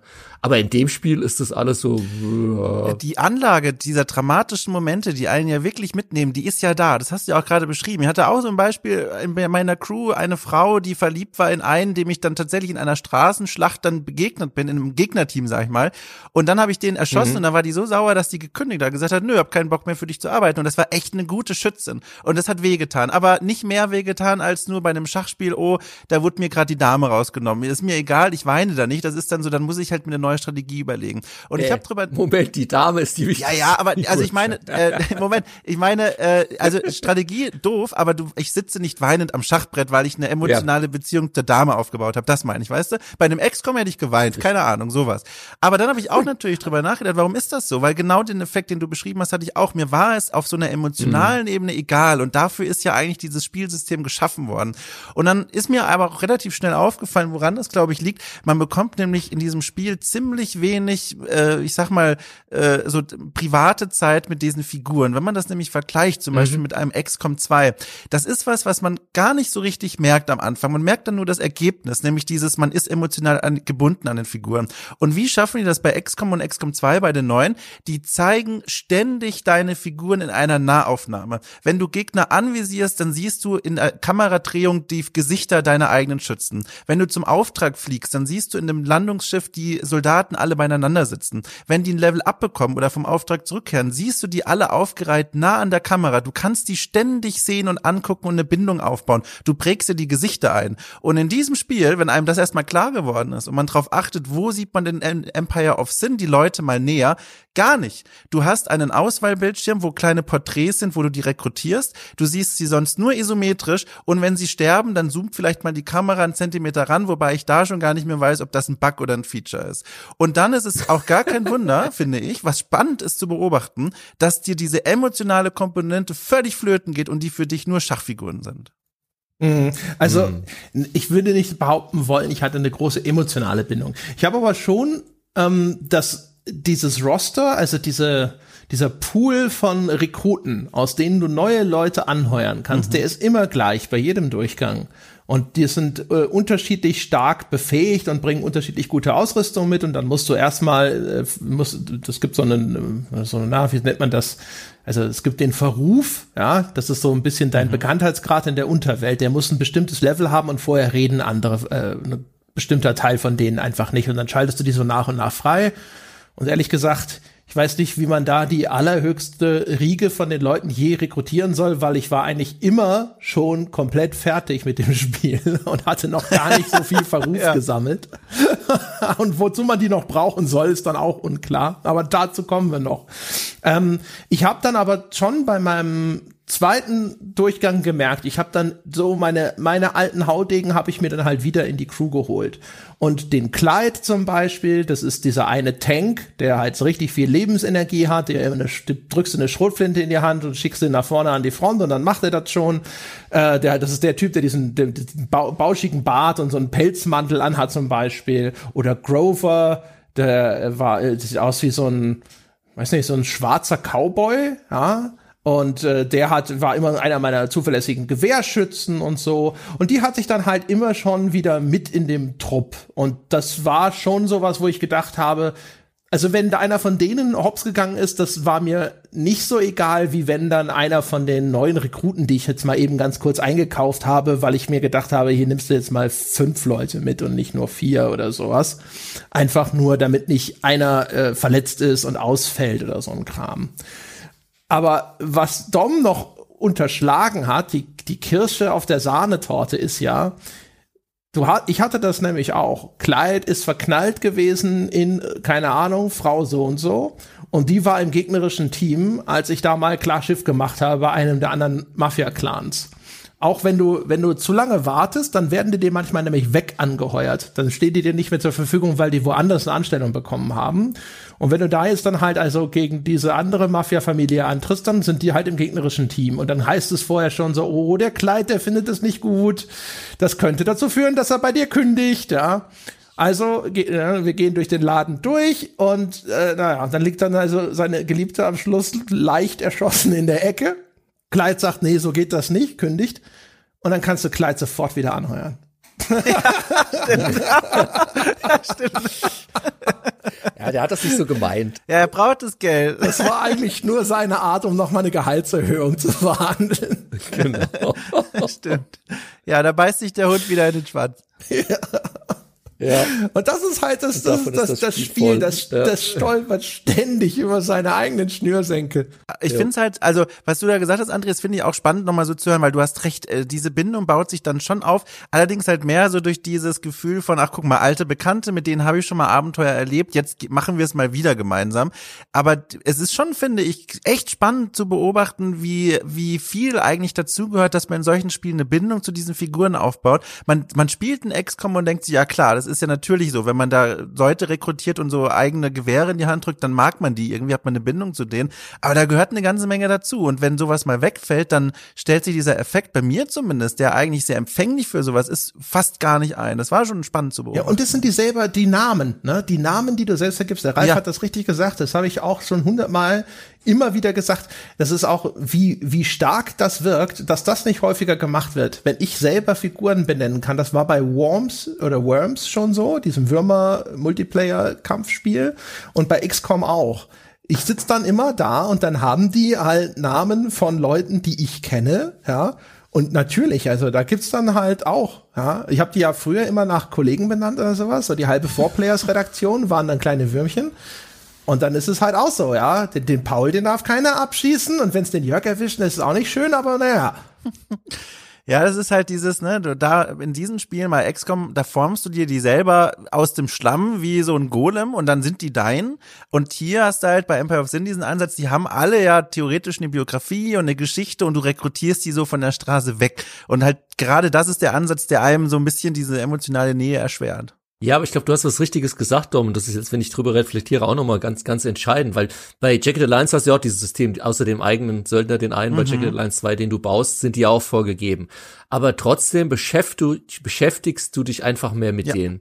Auch was du beschrieben hast, bei XCOM immer in zwischen den Schlachten, wo du dann in die Nahaufnahme gehst, dann schaust du und der hat vielleicht Verletzungen und den einen musst du heilen und dem anderen gibst du ein neues Upgrade und da, da kann, also ich kann mich locker dann eine halbe Stunde zwischen der Schlacht mit denen beschäftigen und da rumbasteln und mir was überlegen. Und das ist wahrscheinlich das nächste Problem. Das hast du bei dem Spiel gar nicht. Weil selbst wenn du dann in deinen Roster reingehst, dein Inventar, willst die Characters ausrüsten und irgendwas machen, du wirst ständig zugebombt, weil das Spiel weiterläuft. Und dann heißt plötzlich, und der will mit dir sprechen und hier kommt eine Nebenquest und übrigens, du wirst gerade attackiert und wirst dann mitten aus deinem, ich rüste gerade meine Gang aus oder ähm, ändere mein Waffensetup in den Kampf reingeschmissen und du kannst die noch nicht mal abbrechen. Und das ist, wo ich mir so denke, warum? Also können wir vielleicht gleich mal drauf eingehen. Also man muss nachher dann auf dieser Strategiekarte in der Stadt dann Gebäude erobern und damit Territorien und sein, sein eigenes Territorium entsprechend ausweiten, logischerweise. Das heißt, alle Kämpfe dienen dazu, dass man immer Gebäude übernimmt. Das Problem ist, wenn man Gebäude übernommen hat, dann werden da auch automatisch dann Waffen postiert ähm, aus dem eigenen Fundus, also die werden dann einfach hingestellt. Und dann wird man aber immer von Gegnern angegriffen. Und man kann diese Kämpfe nicht abbrechen. Das heißt, man muss auch jeden langweiligen, ich werde gerade von der Übermacht Gegnern mit zwei meiner, meiner Schergen irgendwo bei irgendeiner Brauerei angegriffen und muss jedes Mal den Kampf ausspielen. Und das reißt, also das, das war für mich so einer der Killer, wo ich so gesagt habe, was, was ist denn das für ein Spiel? Weil man kann das weder abbrechen, noch auswürfeln lassen, noch irgendwas, sondern man kann nicht nur die eigenen Kämpfe, die man bewusst auswählt und wo man dann versucht, irgendwie ein gegnerisches äh, Gebäude zu übernehmen, kämpfen, sondern man muss auch jeden Kampf auskämpfen, wenn man angegriffen wird. Und das summiert sich halt so schnell zu was, wo man dann nur noch in irgendwelchen langweiligen, sich immer wiederholenden Kämpfen steckt, die man nicht mehr abbrechen Also wir kann. müssen, ganz kurz noch, Dom, wir müssen eine Sache kurz erklären. Das ist mir gerade bei dem, was Ralf sagt, aufgefallen. Das haben wir nämlich noch gar nicht gemacht. Die Kämpfe sind tatsächlich ganz klassische Runde. Der Rest ist quasi pausierbare Echtzeit. Also, das Spiel, äh, man sieht dann eben diese Übersichtskarte zum, von Chicago von oben. Dann dirigiert man seinen Trupp irgendwo hin. Man muss um ein Gebäude zu übernehmen und sei es auch nur es zu kaufen, muss man physisch dahin laufen. Hat man die Karte schon aufgedeckt, dann kann man das rechtsklicken, kann reisen zu, dann kann man da quasi hin quick travel und ansonsten, wenn das noch nicht aufgedeckt ist, musst du die da physisch hinlaufen lassen. Und währenddessen geht in Echtzeit quasi da die das Spiel weiter. Das äh, sieht man also die, die, die Tage des Jahres 1920 oder so, die laufen dann so langsam ab. Und es gibt auch zum Beispiel, dadurch funktioniert auch, du kriegst halt dein Geld dann, also dieses Gebäude macht dann wöchentlich so und so viel Umsatz und das kommt dann halt eben erst nach Ablauf dieser Zeit, dieser Echtzeit im Spiel dann bei dir an. Und das ist, glaube ich, noch wichtig, das mal gesagt zu haben. Und man kann das immer aber pausieren. Ne? Und das, das habe ich tatsächlich gar nicht gefunden. Ähm, die Pause das ist was? Das ist oben mittig direkt dieser Play-Button in der Mitte. Also das ist eine von den wenigen Designentscheidungen, die nicht scheiße sind. Das kann man gut finden. Noch nicht mal den habe ich gefunden. Ich habe gedacht, das gesamte Spiel muss ich einfach in Echtzeit spielen. Ich würde es dann aber auch gern. Also das, das ist halt dann wieder dieses, also das Spiel soll doch bitte so designt sein, dass es, dass, dass ich mir dann nicht überlegen muss, wie spiele ich es am besten. Also das ist immer dann, wo ich sage, das ist schlechtes Game Design. Also wenn das Spiel dann die, in Echtzeit läuft, dann läuft es halt in Echtzeit, dann ist es auch okay, aber dann, dann muss das gesamte Spiel auch darauf ausgelegt sein. Und wie gesagt, für mich kommt dann ständig, also ich war nur noch am Wegklicken von irgendwelchen anderen äh, äh, Clan-Bossen, die mich da ständig anlabern und Quests, die reinprasseln und wenn ich dann wieder mir überlegt habe, was mache ich als nächstes, kommt schon wieder der nächste Schergenkampf, den ich ausfechten muss, auf den ich gar keinen Bock habe. Ich, ich bin jetzt gerade so, ich, ich stehe, fühle mich jetzt so an der an der Vegas-Schneide, äh, wie auch immer das heißt, stehend. Denn äh, zum einen könnte ich jetzt das hier nehmen, um über das Kampfsystem mal zu sprechen mit euch. Zum anderen belastet mich aber auch sehr der Gedanke ans UI von diesem Spiel, ähm, was ja eigentlich sogar noch äh, grundlegender ist, weil das ja auch, also bei mir begann das schon beim Tutorial. Vielleicht würde ich das mal mit eurer Erlaubnis. Ja, lass es mit dem UI okay, anfangen. Da, weil okay, das ist ja auch für den Kampf dann durchaus relevant. Ähm, Andrea hat vorhin gesagt, ähm, sein Einstieg in das Spiel also als er dann in der Spielwelt angekommen ist, war erstmal ein positiver, weil er hier ne diese Welt gesehen hat und das ist ja alles besser als gedacht. Ähm, bei mir kann mich gar nicht mehr an diesen Erstkontakt so richtig erinnern, weil direkt kurz darauf ja das Tutorial beginnt und das führte mich in eine, in, also in alle Kreise der UI-Hölle, die ich jemals mir hätte ausmalen können, denn die Art und Weise, wie die äh, ganzen Statistiken und Tabellen und Menüs, denn dieses Spiel ist ein Spiel der Statistiken, Menüs und Tabellen, ähm, organisiert sind und angeordnet sind und auch noch optisch visuell designt sind, das finde ich ganz, ganz, ganz problematisch. Ich, ich fühle ich fange mal vielleicht mit dem Gefühl an, das sich bei mir eingestellt hat. Ähm, dieses Tutorial führt einen so nach und nach durch diese grundlegenden Funktionen des Spiels und dafür begleitet es dich so durch diese unterschiedlichen Menüs, Untermenüs und Tabellen. Also du bewegst dich von äh, Einkommensübersichten deiner verschiedenen Gang-Einrichtungen vom Casino bis zum Speakeasy über die Inventare deiner Gangmitglieder bis hin zu irgendwelchen äh, Alkoholproduktionsaufträgen für deine Kneipen. Und jedes Mal sah ich ganz viele Datenwerte und Tabellenblätter, wo das Spiel mir aber so sagte, nein, nein, nein, da laufen wir mal dran vorbei, klick mal bitte nur auf dieses eine. Und der Effekt, der sich bei mir eingestellt hat, war so eine Mischung aus Panik und Überforderung, obwohl dieses Tutorial mir ganz klar gesagt hat, klick als nächstes dort drauf, jetzt gucken wir uns mal diese Tabellenseite an, sah ich am Horizont quasi ganz viele andere Zahlen und Werte, wo ich gedacht habe, bitte erklär mir das doch auch noch oder nimm es weg. Aber dadurch, dass das immer so im Hintergrund herumschwebte, während der Einführung im Spiel Spiel schon, war ich schon direkt überfordert. Und als das Spiel dann sich öffnete und sagte, so, du kannst jetzt alles, leg mal los, da fühlte ich mich so, als wäre ich nach einer Überlandfahrt direkt auf die Autobahn eingebogen und müsste jetzt quasi mich da zurechtfinden. Das war, das war ganz, ganz, ganz große Herausforderung für mich in das Spiel reinzufinden. Mm. Es ist lustig, du, du hast eine Formulierung verwendet, die habe ich hier fast wortwörtlich bei mir auf dem Zettel stehen. UX Design from Hell. Ja. Das ist halt UX Design, oder UI Design aus der Hölle. Also, also ich habe es hier wirklich wortwörtlich auf meinem Zettel stehen. Ging mir ganz genauso. Also zum einen genau das, was du gesagt hast. Du kriegst am Anfang voll ewig viele Daten und, und Tabellen präsentiert mit dem nach dem Motto, aber braucht dich nicht zu interessieren. Was was mich noch stört, was noch hinzukommt, ist, was so ein grundsätzliches UX Design äh, Mangel ist. Das UX-Design ist komplett inkohärent. Du hast teilweise Reiter, teilweise blätterst du, teilweise ist der Close-Button hier, teilweise ist er an einer anderen Stelle. Also da ist keine Konsistenz in keinem einzigen Menü. Und du musst jedes Mal schauen, wie komme ich denn jetzt eigentlich wieder dahin, wo ich eigentlich hin wollte und wo bekomme ich welche Informationen her. Ja, ja, ja. denk an den Verkaufen-Modus zum Beispiel. Es gibt einen Händler, so einen Schwarzmarkthändler im Spiel, der hat halt, der, der wechselt dann alle ah, 86 Tage oder so, viel zu lange übrigens. Ja, das, die ganzen Pacing-Entscheidungen müssen wir auch noch sprechen.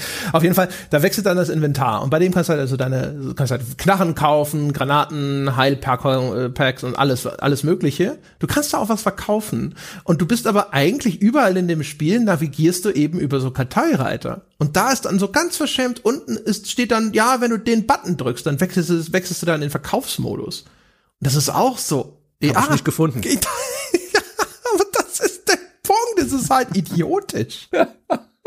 Es ist halt auch, finde ich, so erstaunlich, dass dann so, dass dann so ein stilistischer Unfall noch obendrauf passiert. Denn diese Tabellenblätter, die Schriftart und die Rahmen dieser Tabellen, die sind alle so in so einem Stil der goldenen Zwanziger gewählt. Also die Farbe Gelb und Gold überwiegt dazu ein ganz markantes Schriftart-Design. Und dem gegenüber stehen dann 3D-Assets von äh, Items, die du quasi ausrüsten und auswählen kannst. Und das ist, finde ich, auch so stilistisch komplett auf den extrem gegenübergerichteten Enden der Skala, was auch, finde ich, mindestens hässlich ist und eigentlich auch wieder schwer lesbar. Also ist so ein richtiger Kauderwelsch, wenn man das sagen kann. Ja. Und was du gesagt hast, Dom, das, äh, das setzt sich ja auch fort. Also mir ging es auch so. Ja. Ich habe am Anfang auch gedacht, ach du Scheiße. Also dieser Aufbau Strategie-Part, der scheint ja auch monsterkomplex zu sein. Da gibt's ja auch tausend Sachen. Gibt's eine Übersichtsseite mhm. zu dem Viertel, in dem du dich gerade befindest. Da gibt es Boni, die du freischaltest, indem du mehrere Typen des gleichen Gebäudes oder äh, alle möglichen Typen von Gebäuden in diesem Viertel besitzt.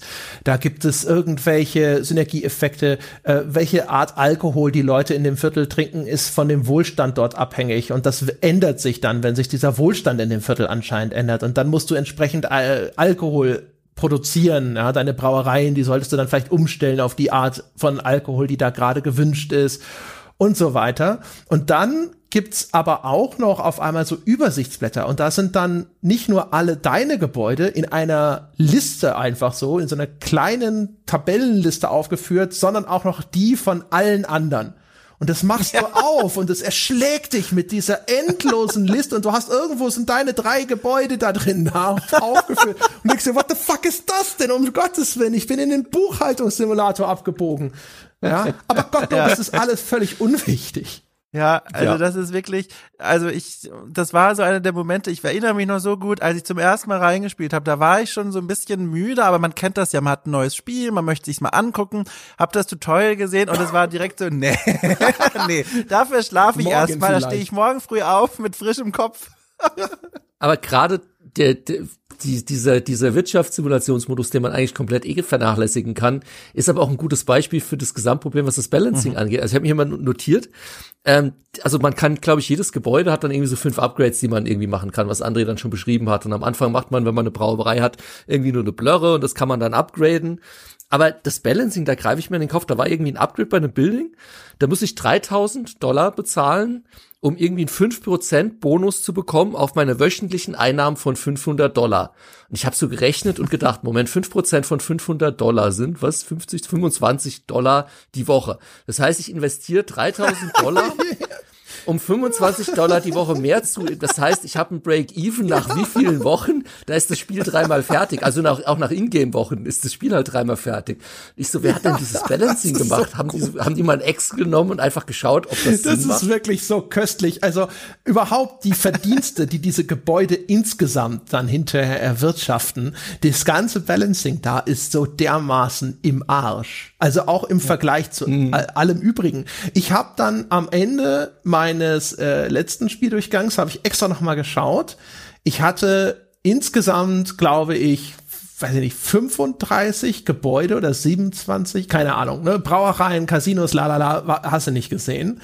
Und das, selbst das, selbst diese Menge an Gebäuden hatten dann äh, Gesamteinkünfte von 8000 Dollar. In, oder, ja, also ja. lächerlich wenig eigentlich. Und vor allem, ich habe in mit dem Daniel McKee in einer in seiner Story Quests kriege ich als Belohnung 100.000 mhm. Dollar. ja. Das muss man sich jetzt mal in der Relation vor Augen halten, ja.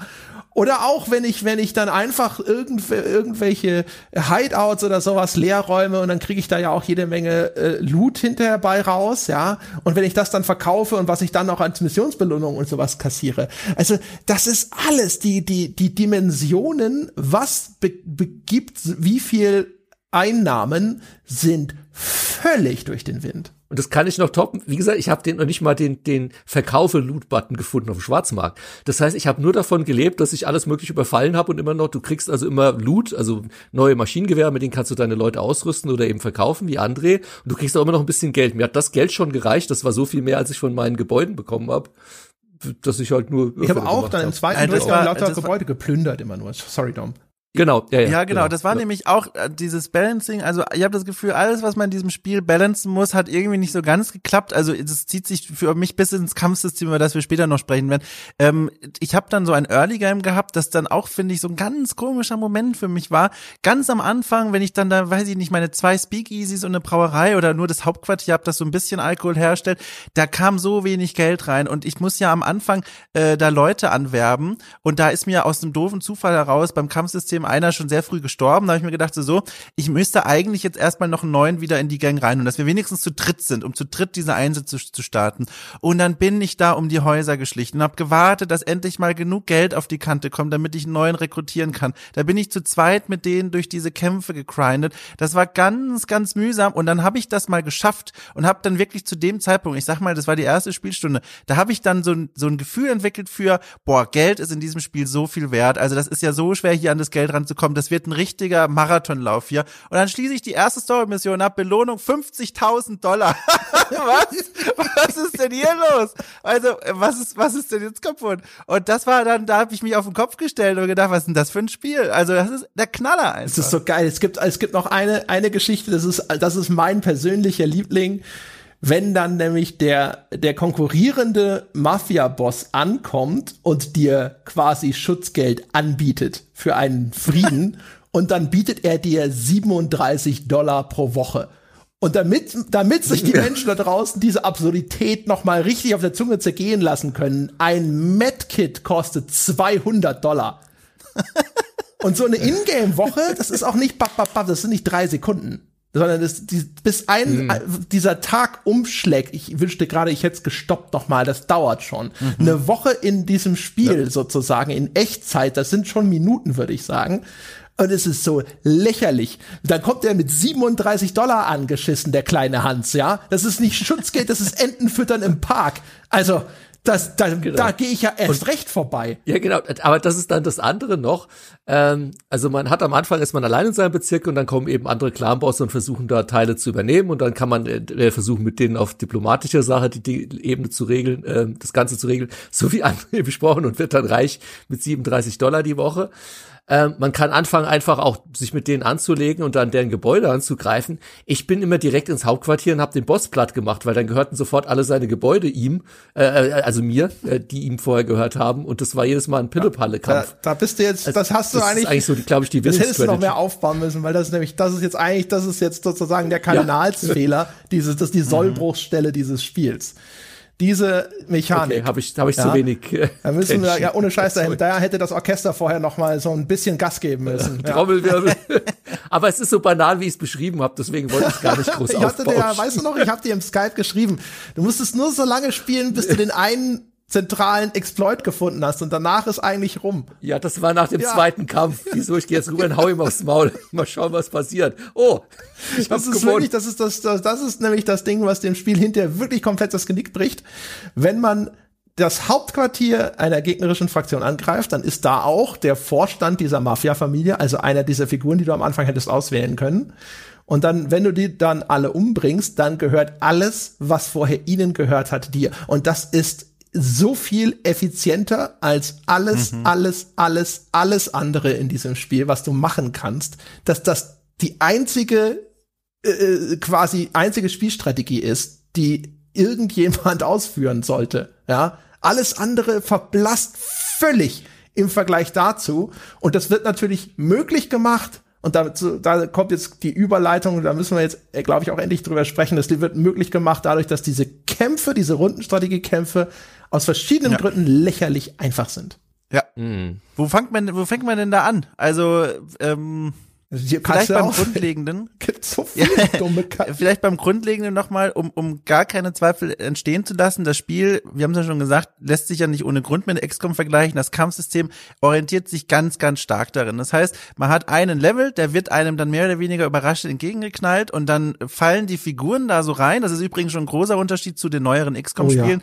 Oh ja. äh, der Kampf beginnt nicht so, dass man sich dann denkt, okay, ich bin jetzt hier mit Frank in meinem Fall und seinen zwei Kumpanen auf dem Weg in diese Lagerhalle, die möchte überfallen. Jetzt schaue ich doch erstmal, wie es da eigentlich aussieht. Gibt es da eine Deckung, die ich ausnutzen kann? Also taktische Entscheidungen im Vorfeld treffen, nix. Du wirst da reingeschüttet wie das Salz aus dem Salzstreuer. Du landest in dem so Level geil quasi. Aus. Ich hab, also wie aus so einem Würfelbecher fallen die ja, ja, eben. Du Ja. polterst da so rein, die Gegner übrigens auch, die, die, die klambüsern da irgendwie durch die Gegend, dann darf jeder noch mal ganz kurz einen Schritt machen und dann beginnt der Kampf.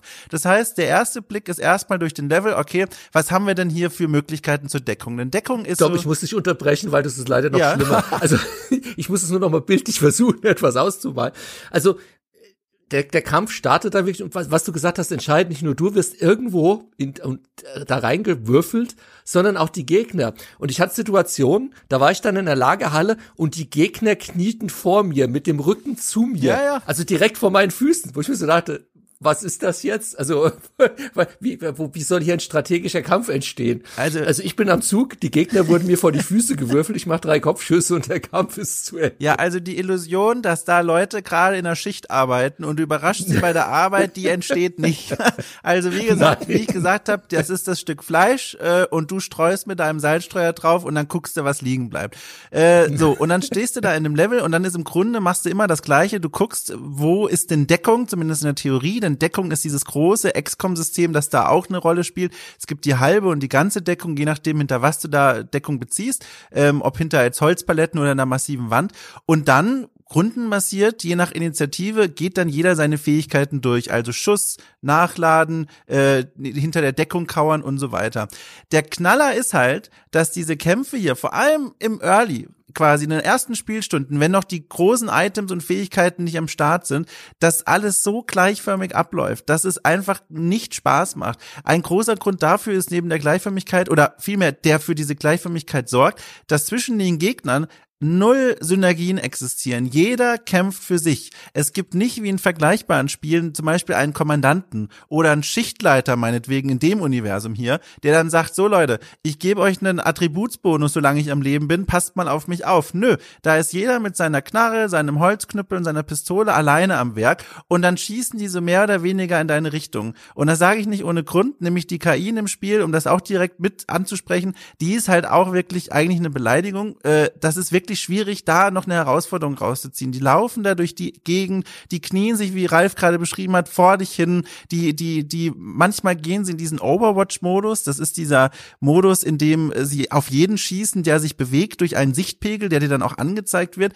Aber das kannst du so leicht aushebeln, indem du dich dann einfach nicht mehr bewegst und von deiner Position ausschießt, weil sie schießen ja nicht zurück, sie beschießen nur, wenn du dich bewegst.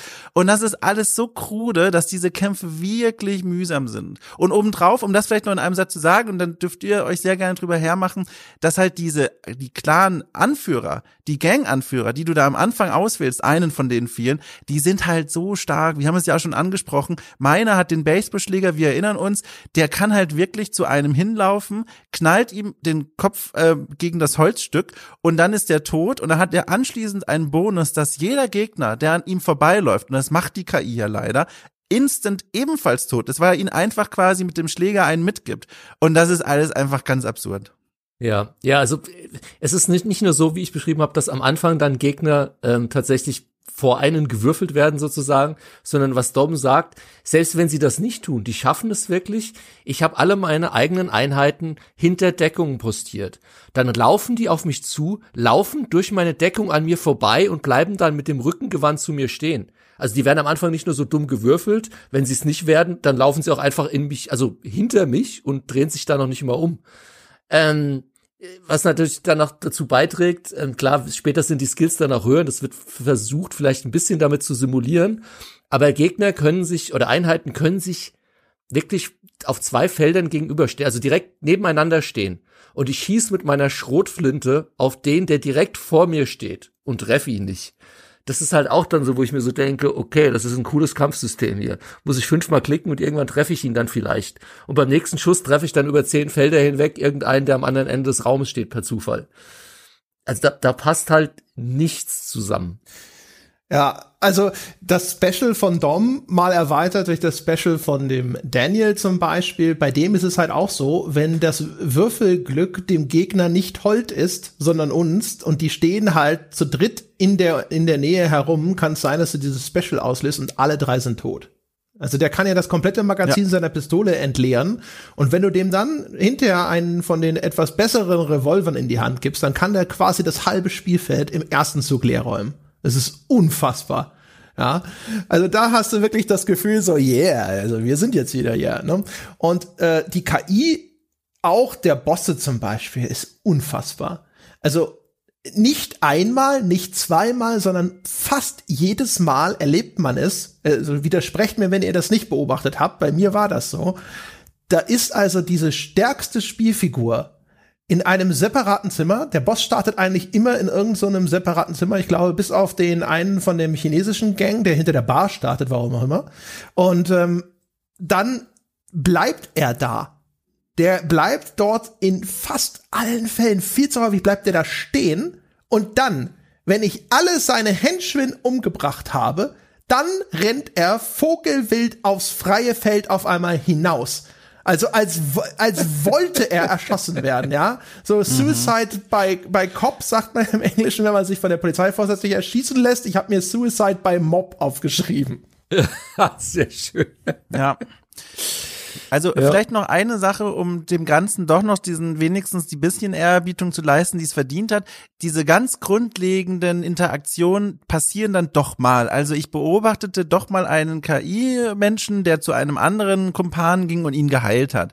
Aber das ist ja wohl, also das ist ja wirklich das Mindeste und das ist vor allem nichts kriegsentscheidendes wortwörtlich. Also diese Kämpfe, die sind halt tröge. Und da kommen wir dann zu dem, was Ralf vorhin gesagt hat, man hat keine Lust, weil es gibt ja auch kein Auto-Resolve, dass sich die automatisch lösen, wenn man da irgendwie Lagerhallen durchgrindet. Und allein, dass man das sich wünscht, zeigt ja schon, hier scheint ein Problem zu existieren. Und diese Kämpfe selbst sind halt dann wirklich immer wieder das Gleiche. Und das macht, das macht einfach keinen Spaß. Und das ist der Knaller, wenn man sich halt überlegt, das ist ein Spiel, das darauf fußt, zu gewinnen, indem man in Kämpfen Kämpfen gesiegt. Es gibt ja keinen Wirtschaftssieg. Zum Glück, weil diese Wirtschaft ist ja hier auch so eine Überraschungstüte, in der wir nicht wissen, was da wirklich passiert. Aber diese Kämpfe, die sind halt nicht interessant. Ja, absolut. Das habe ich genau mir so auch hier aufgeschrieben. Ich meine, das Herzstück von einem Jacket Alliance, von einem Gears Tactics, von einem XCOM sind die Kämpfe. Mhm. Und die leben ja alle davon. Und wenn man sich die Reviews immer durchliest, da ist immer der Rede davon, das hat dieses, oh, noch einen Kampf, einen Kampf mache ich noch. Und bei, bei, bei, bei Empire of Sin war es bei mir, oh Gott, ein Kampf. Oh Gott, ein Kampf. Also genau invertiert. Ja, also und nochmal jetzt zurückgegriffen auf etwas, was Ralf vorhin schon gesagt hat. Ähm, wenn man in dem Spiel äh, so einen Bandenkrieg auslöst. Ja, also auch da übrigens, das muss man, äh, muss ich noch mal weiter ausholen. Also, ja, bitte. es gibt ja diese diplomatischen Beziehungen zwischen den einzelnen Mafia-Clans. Und jetzt kann es zum Beispiel auch sein, dass du mit jemandem einen Friedensvertrag abgeschlossen hast oder sowas. Und dann stehst du vor seinem Hauptquartier und dann machst du den Rechtsklick drauf und der Angreifen-Button fehlt was jetzt tun? Ja, das, was machst du? Du gehst in das äh, Diplomatiemenü. Du kannst dann mit sofortiger Wirkung diesen Friedensvertrag aufkündigen und dann sofort dort quasi einmarschieren. Also nicht, dass da wie üblich so eine Abklingzeit von dir verlangt wird, damit du, damit diese, diese Verträge wohl überlegt abgeschlossen oder abgelehnt werden müssen, ja, sondern das kannst du von jetzt auf gleich einfach ausschalten, weswegen es auch überhaupt keinen Grund gibt, Angebote von anderen Mafia-Clans nicht erstmal kategorisch anzunehmen, weil wenn es dir in den Kram passt, die äh, um die Ecke zu bringen, kannst du es ja mit sofortiger Wirkung wieder aufkündigen. Und umgekehrt, du, es gibt noch einen viel stärkeren Grund, immer Ja zu sagen, wenn dir jemand Frieden anbietet. Wenn diese, diese, wenn so ein Bandenkampf erstmal entbrannt ist, ja, dann willst du sie innerhalb der nächsten 30 Sekunden auch sofort platt machen, weil sonst passiert das, was Ralf beschrieben hat. Sie fangen an, alle deine Gebäude anzugreifen. Und dann dann musst du diese Strunzkämpfe ausfechten. Und das ist, das machst du nicht mit deiner Standardtruppe, sondern mit den Wachen, die dort postiert sind. Und dann hast du dort also so einen Kampf, meistens, keine Ahnung, drei gegen vier oder sowas. Und alles sind Leute, die völlig untermunitioniert sind. Die haben dann hier eine abgesägte Schrotflinte und die anderen beiden haben nur Pistolen. Was bedeutet, die gleichen strunzdummen Kämpfe dauern doppelt so lang. Und dann wird's richtig unerträglich. Und ich, ich bin mir gar nicht mal so sicher, das Spiel sagt ganz häufig, Dingsbums wird von dir, du wirst von denen und denen angegriffen, du hast eine 77-prozentige, was auch immer, prozentige Gewinnchance. Und ich habe immer überlegt, das sieht doch so aus, als ob ich das auch automatisiert auswürfeln lassen kann.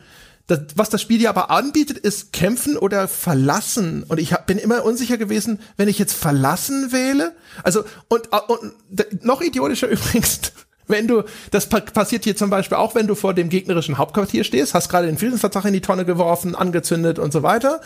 Und dann kommt sofort, also nachdem du den aufgelöst hast, dann greifen die dich sofort an. Wenn du dann verlassen wählst, dann wirst du zu deinem Hauptquartier zurückgebeamt. Aus Gründen. Das hatte ich auch. Ja, das hatte ich auch, wo ich mir so gedacht habe, hä, was war das jetzt? Wo ich mir denke so, hä, okay, also das, das ist dann also der Button für, ich möchte mich jetzt schnell zu meinem eigenen Hauptquartier zurückziehen, weil ich diesen Kampf noch nicht will. Das sagt dir das Spiel aber nicht. Da steht verlassen. Verlassen. Das ist für mich ein, ich möchte, dass dieses dumme Pop-up-Fenster weggeht, weil ich war gerade dabei in dieses Haus, da, ich wollte in die Tür eintreten, Freunde. Ja. Und dann bin ich auf einmal ganz woanders in einem anderen Stadtteil und muss dann erst da wieder hinfahren und, oh, also es ist unfassbar, was da, was sich da für Szenen abspielen. Und wie gesagt, ich bin mir ja noch nicht mal sicher. Pass, würfelt er das vielleicht doch irgendwie aus, wenn ich, wenn ich da irgendwie quasi abbrechen oder was auch immer sage? Aber ich sehe nichts, es kommt nichts, es passiert, ich verliere dann Häuser auch irgendwann auf einmal, aber ich weiß es nicht. Es ist auch, äh, äh, äh, äh, Ralf, willst du dazu direkt was sagen? Weil ich habe nur was, was so ein bisschen einen Zentimeter weiter nee. weg davon führt. Ja gut, weil nee, nee, nee. ja gar nicht. Das Einzige, was ja. ich noch ergänzen wollte, nur, nur der, der Vollständigkeit halber, ich weiß nicht, ob es euch auch so ging, die Kämpfe, wir haben sie jetzt ja eigentlich schon eingehend beschrieben, aber sie sind auch komplett statisch, was das Environment angeht.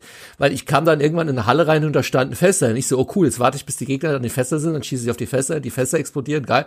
Nada. Also mit der Environment funktioniert gar nichts. Also das, die Kämpfe sind komplett statisch. Man kann nicht durch Scheiben schießen oder Türen eintreten oder also das, das, das Spielfeld ist komplett ja. tot. Und, und ja, ich habe da mit Granaten durch Lagerhallen geworfen, die standen am Ende immer noch genauso zusammengebaut wie am Anfang auch. Ja. Das ist der Knaller. Also auch da wieder so eine kleine Ergänzung, die aber dann hoffnungsvoll beginnt, aber dann sehr schnell realistisch wieder endet. Die einzelnen äh, prominenten Mitglieder deiner Gang, die können in den Kämpfen auch Fähigkeiten einsetzen, die sie durchaus erlernen können. Auch das kennt man von ähnlichen Spielen. Das heißt, im Laufe der Zeit lernen die neue Skills. Das sind passive Sachen wie, guck mal, kann er jetzt auch ein Gewehr benutzen statt nur Pistolen, bis hin zu ganz aktiven, äh, sowas wie, er zieht die Aufmerksamkeit der Gegner auf sich, damit man die anderen Gegner, äh, die einen anderen Verbündeten dann so ein bisschen äh, ausruhen lassen kann, damit sie in Ruhe auf die Gegner schießen können und so weiter.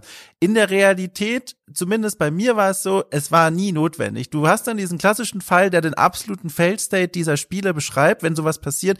Du hast unten eine ewig lange Liste an Fähigkeiten, klickst aber eigentlich immer nur auf Schießen und Reload. Äh, den ganzen Rechts brauchst du gar nicht. Und das ist immer, wo du merkst schon, okay, spätestens das ist das sichtbare Zeichen, das Spielsystem funktioniert nicht so, wie es aussieht. Ja, ja, in, die, in eine ähnliche Richtung, weil ich auch, du hast nämlich, äh, weil du, weil du nämlich sagtest, eine Granaten werfen und sowas. Also auch zum Beispiel mhm. solche Sachen wie die Granaten die machen halt auch wieder in der Relation zu anderen Attacken und vor allem zu den Standardangriffen so wenig Schaden. Ja, die betreffen dann wenn es denn möglich ist, mehrere Gegner auf einmal. Es gibt sogar auch so, so Statuseffekte wie Bluten zum Beispiel. Aber das ist halt alles eigentlich relativ nutzlos, wenn du die nicht gepanzerten Standardgegner dann hinterher mit einem einzelnen Gewehrschuss einfach sofort niederstrecken kannst. Und du hast ja auch eine extrem viel größere Truppe als in anderen Spielen. Du kannst bis zu zehn Leute in deinem Trupp haben. Brauchst du nie. Ich hatte nie die vollen zehn. Ich hatte hinterher einen Durchgang, da habe ich eine Truppe von acht Leuten gehabt und ich habe mich beim sechsten schon gefragt, wozu ich den eigentlich eingestellt habe. Ja, Der kommt gar nicht mehr zum ja, Schuss im Kampf. Also, das, das ist, schon alles man, man macht sich wirklich keine Vorstellung davon. Auch zum Beispiel, um nochmal auf die KI weiter drauf zu dreschen. Ne? Also ja, die heilen sich auch schon mal. Die heilen sich aber auch gerne mal, wenn sie noch volle Lebensenergie quasi haben. Weil da irgendwo ja, drei, auch, drei ja. Punkte von 120 fehlen, greift er zum Medikit, anstatt sich das aufzusparen, bis es Sinn ergibt zum Beispiel. Sie konzentrieren sich umgekehrt zum Beispiel auch kategorisch nicht auf die von meiner Truppe, die schon angeschlagen sind. Da stehen Leute rum bei mir, die könnten sie, wenn sie sich jetzt mal gemeinsam auf diese eine Figur committen würden, könnten sie die aus dem Spiel nehmen, was sinnvoll mhm. wäre. Aber das machen sie nicht, sondern sie verteilen ihre Firepower am besten schön auf alle Figuren. Und und so weiter. Also unglaublich auch, dass sie, sie, sie begeben sich in eine Position, wo es gibt so einen Streuschuss, den man mit dieser MG auslösen kann, wo erkennbar wirklich jede einzelne Figur nur mit so einer 17-prozentigen Chance getroffen werden kann. Also was, wo ist der idiotischst mögliche Zeitpunkt, diese Fähigkeit einzusetzen? Du kannst dich darauf verlassen, dass die KI sagt, ja, aber jetzt will ich. Ich, ich finde es auch bemerkenswert, ähm, dass das Spiel im Kampfsystem wirklich ein, ein, ein wenig gelungener äh, Abklatsch von dem Spielen ist, bei denen es wesentlich besser funktioniert, wenn es doch nur, also zumindest gefühlt, zwei Zentimeter entfernt war von einer richtig genialen Alleinstellungsmerkmalqualität, welches Wort auch immer das sein soll. Nämlich, wir haben nämlich schon ganz am Anfang, da muss ich den Bogen kurz zurückwerfen gesagt, das Besondere an diesem Spiel ist ja, es spielt nicht wie bei einem Gears of Tactics ähm, in einem futuristischen Schlachtfeld, wo alles kaputt ist und nur die Gegner anwesend sind, oder bei einem XCOM, wo du Attentate vollführst gegen gegnerische Besatzungstruppen und da sind auch keine Zivilisten, sondern hier, du bist mitten im pulsierenden Alltagsleben des Chicagos der 1920er. Wie cool wäre es gewesen, gewesen, was sich ja nur aus der Logik des Settings heraus ergibt, die da so, das da so liebevoll zusammengeklöppelt wurde, wenn du so Dinge wie großkalibrige Waffen oder Granaten einsetzt und dann die Polizei dazu kommt, von der Straße, die stürmt dann die Lagerhalle und schaltet sich als dritte Partei mit ein. Das gibt's in keinem anderen Spiel dieses Genres und hätte sich hier so logisch angeboten. Ich meine, klar, hätte, hätte und so weiter, aber ich spiele das und denke mir, krass, es hätte auch sowas werden können, theoretisch. Da hätte man sich nicht viel verbiegen müssen, aber sie sind diesen Weg gegangen und das ist der uninteressanteste und ungelungenste Film. Oh, fuck, Ralf, bitte, dazu gibt es auch noch mehr zu sagen. Du meinst ja, bei der also Polizei mit, oder was? Mit der Frage, ja. hey, also ich, schießen da gerade die Gangster auf ihr eigenes Team? Ja. Also die, die, Polizei, also man muss, muss, muss sagen, die Polizei mischt sich tatsächlich ein. Also es gibt zwei Arten von Kämpfen. In Gebäuden, und dann ist es, wie Tom beschrieben hat, dann kümmert es draußen keine Socke und da kommt auch niemand mehr dazu. Es gibt aber auch Straßenkämpfe. Und bei meinen ersten Straßenkämpfen bin ich von der ich weiß nicht, ob ich angegriffen habe oder eine Gang hat mich angegriffen. Und dann war es aber so, ich stand da mit meinen vier äh, gut ausgerüsteten Pistoleros und wollte in den Kampf gehen. Und dann kamen Gegner. Die fingen erst an, auf sich selbst zu schießen und dann kam noch die Polizei dazu und die haben sich dann auch noch, dann haben sich drei Parteien beballert und ich stand nur daneben und habe so gewunken und gesagt, ich will auch mitkämpfen, was macht ihr da? Ich wusste weder, wer sich da, also bei der Polizei konnte ich es dann noch erahnen, dass die sich zumindest auf der Straße in Kämpfe einschaltet. Aber auch da wieder, die scheint nur die Gegner anzugreifen. Die stand mit dem Rücken zu mir, hat den Gegner beschossen, habe ich der Polizei in den Rücken geschossen. Das hat die nicht gestört, die hat sich auch nicht umgedreht oder so. Die hat weiter auf den Gegner geschossen und, und mich ignoriert. Und da gab es dann noch zwei anscheinend rivalisierende Banden, was mir das Spiel aber auch nicht kommuniziert hat, die dann untereinander noch gekämpft haben. Was jetzt an sich erstmal vielleicht sogar spannend klingt, mhm. das war aber halt nur einfach, schlecht kommuniziert und schlecht von der KI inszeniert und durchgeführt. Und ich stand nur dabei und habe mir gedacht, Oh, diese Art von Autounfall habe ich so auch noch nicht gesehen. Ja, das also äh, das ist zum Beispiel auch sogar so. Du kannst auch die Polizei von Chicago zu einer verfeindeten Fraktion machen, wenn du bei denen halt einfach genug Federn gelassen hast durch Entscheidungen hier, weiß nicht welche Mission oder wem hast du in irgendeiner äh, Story-Mission äh, vor die Füße gespuckt und so weiter. Und dann gibt's ja diese Polizeitruppen, die die ganze Zeit die Spielkarte patrouillieren die werden dann auf einmal relevant, weil dann, sobald du den, den Cops dann begegnest, dann ist halt sofort wieder Kampf angesagt. Da gilt aber das Gleiche auch wie bei den Bandenkriegen. Es ist halt einfach nur super lästig, ja. Da hast du halt auch dann so eine Truppe von Polizisten, die dich halt nervt.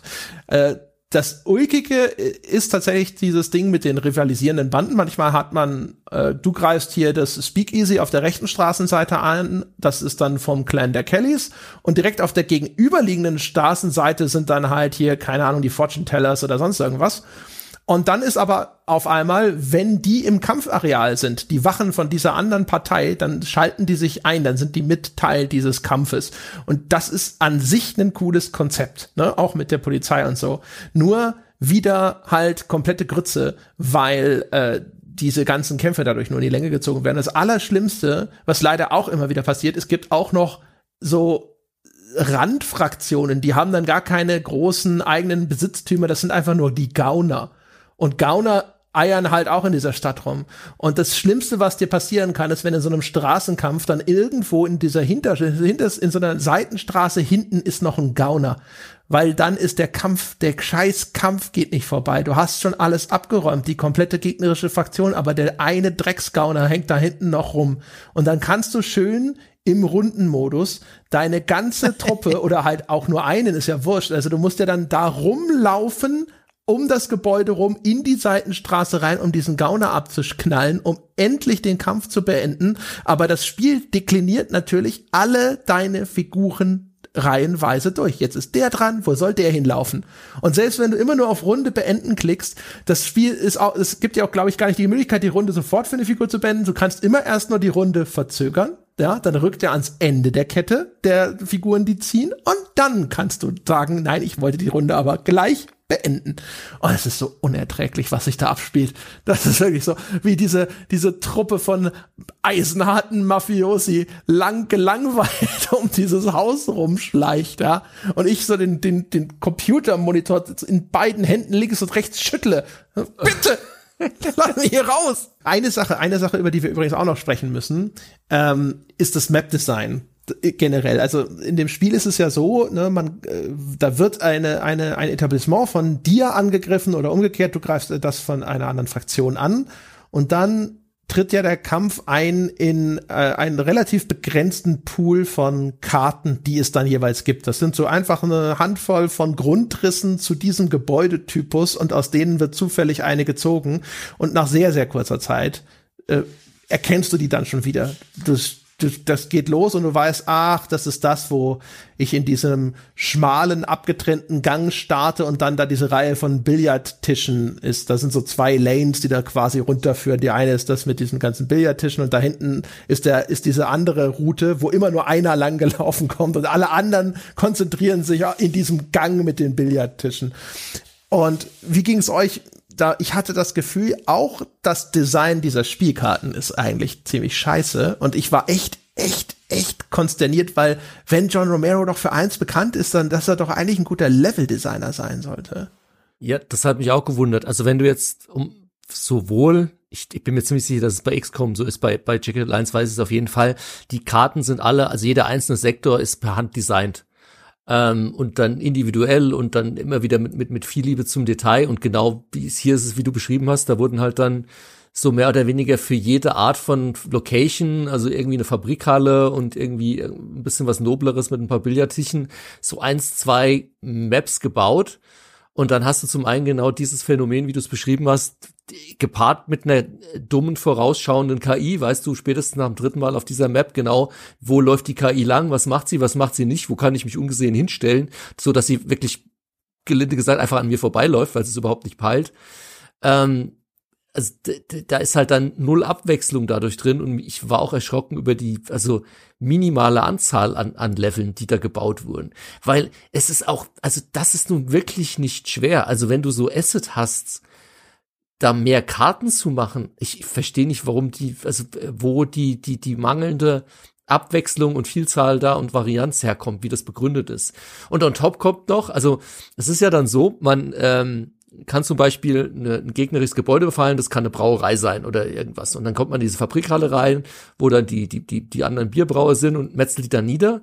Und danach kann man sich entscheiden, was soll jetzt hier passieren es kann eine Brauerei bleiben. Ich kann aber auch sagen, ich mache da jetzt ein Bordell draus oder ich mache da ähm, Speakeasy draus. Und dann ist es lustig. Dann klickt man auf diesen Knopf und dann hat die, die Karte plötzlich ein komplett anderes Layout. Also das, das, das, also man hat vielleicht dann einen großen Raum gehabt vorher, eine Lagerhalle und dann hat man irgendwie plötzlich ein Layout mit mit mit fünf, sechs, sieben Räumen, die ganz anders verteilt sind und man denkt sich so, oh, wie haben die das jetzt so schnell aus diesem Gebäude gebaut? Die müssen es abgerissen und komplett komplett neu erstellt haben. Ähm, das war für mich auch so einer der vielen Punkte, wo so der, der komplette, ähm, naja, die komplette Glaubwürdigkeit und Immersion des Spiels in sich zusammengebrochen ist. Ich finde halt, ich, ich, die verstehe, dass die KI so scheiße ist, dass kein Map-Design dieser Welt mit der funktionieren könnte. Aber die Karten sind meiner Meinung nach, da würde mich mal jetzt eure Meinung zu interessieren, die sind aber darüber hinaus, jetzt mal von ihrer Uniformität, also diesem, der mangelnden Varianz abgesehen, die sind auch noch schlecht designt. Und das finde ich jetzt halt wirklich, also erstens ist es doppelt katastrophal und zweitens überraschend angesichts dessen, wer dieses Spiel gemacht hat. Und das ist ja nur pro Location wirklich. Also mit der Handvoll Karten habe ich schon übertrieben. Das sind vielleicht zwei, drei. Ja, also unterschiedliche Karten bei den allermeisten Sachen. Und du hast dann zum Beispiel sowas wie diese Karte, die ich von schon angefangen habe zu äh, beschreiben. Das, äh, das ist quasi ein langer Gang und das ist immer der Ort, in dem dein Team abgesetzt wird. Ja, und die werden dann halt so reingerotzt und dann laufen die noch irgendwie wie so ein paar Hühnchen nach links und rechts und dann stehen die alle ein bisschen unterschiedlich. Aber es ist halt immer exakt die, der gleiche Ort, die in der gleichen Karte. So. Und die gegnerische Fraktion, die startet quasi am diagonal gegenüber sitzen Ende der Karte und da ist dieser große Mittelgang. Und du startest ist da also abgeschirmt durch eine Wand und da ist so eine Öffnung, die in diesen Gang reinführt. Ne? Und es macht eigentlich nie großartig Sinn, dort großartig dich rauszubewegen, sondern immer darauf zu warten, dass der Gegner vorrückt, ja, per Overwatch äh, und dann mit du auf die den ersten Schuss abgeben kannst, weil deine Figuren meistens gar nicht weit genug laufen können. Und wenn du anfängst, da hinzulaufen, dann müsstest du wieder gucken, so, ah, der ist aber, der kann viel weiter laufen, der hat einen anderen Bewegungsradius und so weiter und so fort. Das macht alles keinen Sinn. Und dann, dann hast du da hinten noch diese, diesen zweiten parallelen Gang, der, die beiden Gänge sind quasi in der Mitte durch eine Wand getrennt und man möchte meinen, da hat sich jemand auch überlegt, dass das wie so zwei Lanes in so eine MOBA sind. Da kann man sich so überlegen, gehst du jetzt links oder rechts lang oder sowas, aber so entwickeln sich diese Kämpfe nie. Und das hat auch nichts mit der KI zu tun, sondern es hat damit zu tun, dass so wie die Aktionspunkteverteilung in dem Spiel ist, du halt eigentlich, du kannst halt, wenn du gelaufen bist mit vielen Charakteren, dann auch gar nicht mehr schießen. Ne? Deine Sniper, sowas, die brauchen zwei Aktionspunkte, um überhaupt schießen zu können. Und auch da wieder, ist es für dich immer dann, du bist incentiviert, diesen einen Punkt, diese gute Position mit der idealen Deckung zu finden, von der aus du dann eben quasi die anrückenden Truppen abräumen kannst. Und das führt zu ganz statischen Stellungskriegen. Und ich habe das immer wieder beobachtet, dass auch diese Kämpfe genau so ablaufen. Eingeigelt und dann einfach abräumen. Und das ist doch halt einfach. Äh. Ja. Ja, also wir hatten es ja, wie gesagt, vor, vor zwei oder drei Wochen, als wir Gears Tactics besprochen haben. Provokation auch noch, Ed. ja, da haben wir genau das gelobt. Also, liebe Zuhörer, so abwechslungsreiche Level, jeder inszeniert, gestaged, mit genau sich überlegt, wo sind welche Deckungspositionen. All das, was Gears Tactics, was wir damals besprochen haben, nehmen Sie das und kehren Sie es ins Gegenteil um, liebe Zuhörer, dann haben Sie genau das, was äh, in Empire of Sin ist, nämlich einfach ein paar Räume lieblos zusammengeklatscht. Also auch, auch also ich, ich gebe dir 100% recht, André, selbst die, einmal die Aufteilung der Räume und wie komme ich von einem Raum im nächsten, das macht alles keinen Sinn. Aber auch innerhalb der Räume, da hat sich nie, jemand null Gedanken gemacht, wie da ein interessanter Kampf entstehen kann in Bezug auf Deckungsmöglichkeiten. Und wenn ich hier bin, kann ich da gut gesehen werden, aber kann dann von der Seite eher angegriffen werden das ist einfach nur, irgendjemand hat irgendwie mal einen, einen Level-Editor oder einen Asset-Design-Editor aufgemacht und einen Raum zusammengeklickt und gesagt, so, passt, Spiel, nächster, haben wir zehn Räume, gut, passt, ab. Ich habe halt fertig. vor allem das Gefühl, aber da ist Ralf, glaube ich, sowieso der, der viel, also was heißt glaube ich, weiß ich ja, der Mensch, der sich das viel besser beurteilen kann. Aber für mich wirkt das so, als hätten die Menschen, die zum einen die Level gemacht hätten und die Menschen, die äh, sich um die Skills für die, für die Charaktere gekümmert hätten, sich die ausgedacht haben, da das Balancing, wenn da was gemacht wurde, sich überlegt haben, als wären die nie wirklich mal zusammen im Raum gesessen und haben gesagt, so, jetzt streuen wir mal unsere Sachen zusammen und gucken mal, was da eigentlich so passiert. Oder wenn dann nur sehr ungenügend genügend. Und den einzigen Hinweis, also das ist die Vermutung und ich sehe das jetzt irgendwie erstmal im Spiel bestätigt, weil ich dieselbe Erfahrung wie ihr auch gemacht habt.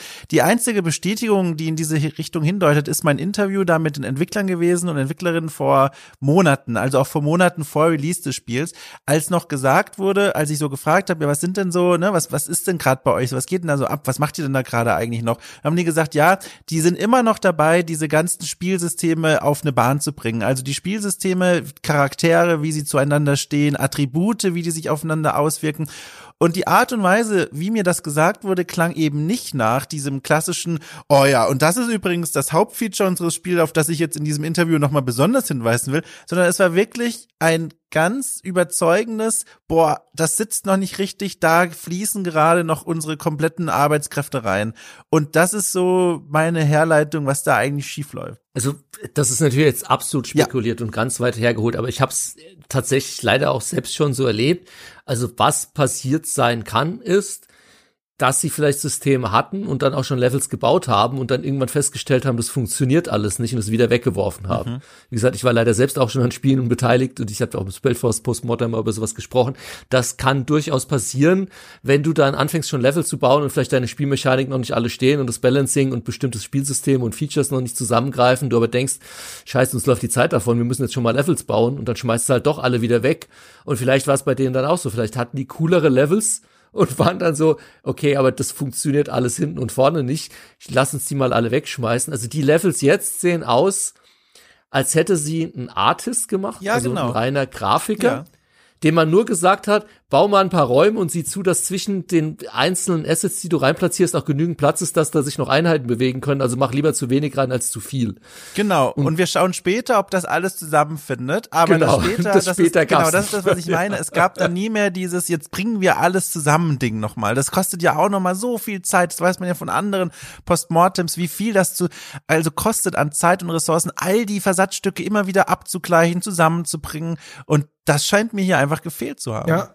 Ja, es ist Ja. halt irgendwo, du, weißt du, bei einem guten Leveldesign, wenn du dir die Mühe machst, hinzuschauen, erkennst du immer, mit wie viel Bedacht Dinge angeordnet sind. Da gibt es einen Grund dafür, dass es dort diesen Engpass gibt und so.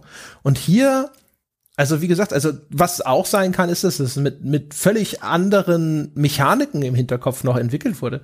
Also du hast ja auch zum Beispiel diesen einen Level, da startest du vorne, da ist so eine Bar und links und rechts von der Bar sind die einzigen Durchgänge in diesem Bereich eigentlich. Und ich glaube, links, links sind noch ein paar Zimmerchen, wo meistens der Boss dann drauf wartet, dass er sich nicht einzumischen oder sowas. Ich glaube, der Alphonse Capone ist da meistens zu Hause. Und das ist aber, das heißt quasi, du startest vorne bei dieser Bar und dann sind rechts und links diese Choke Points und eigentlich die komplette Crew des Gegners startet dahinter und muss durch diese, diese enge Gasse quasi durch, ja, ganz kurz von Berlichingen. Und natürlich kriegen sie ihre Äpfel vom Kopf geschossen. Nein, nein, nein, das ist Wilhelm Tell. Hohle Gasse, aber egal. Entschuldigung. Ja, na egal. Auf jeden Fall, das ist halt, ähm, ah, weil das auch wieder so, weil das ist in dem Spiel gibt es nicht, es gibt ja auch dann in dem Level nicht irgendwo etwas, das deine Truppe dazu drängt, nach selber vorzurücken, sondern die verschanzt sich dahin. Du hast am Anfang ja auch dann direkt da irgendwie so Kisten oder sowas stehen. Da ist so eine Barrikade, damit du dich da direkt verschanzen kannst und dann die ganzen armen Bleienten einfach nur noch abknallst, die durch diese, diese Engpässe zu dir vorrücken. Unweigerlich, ne?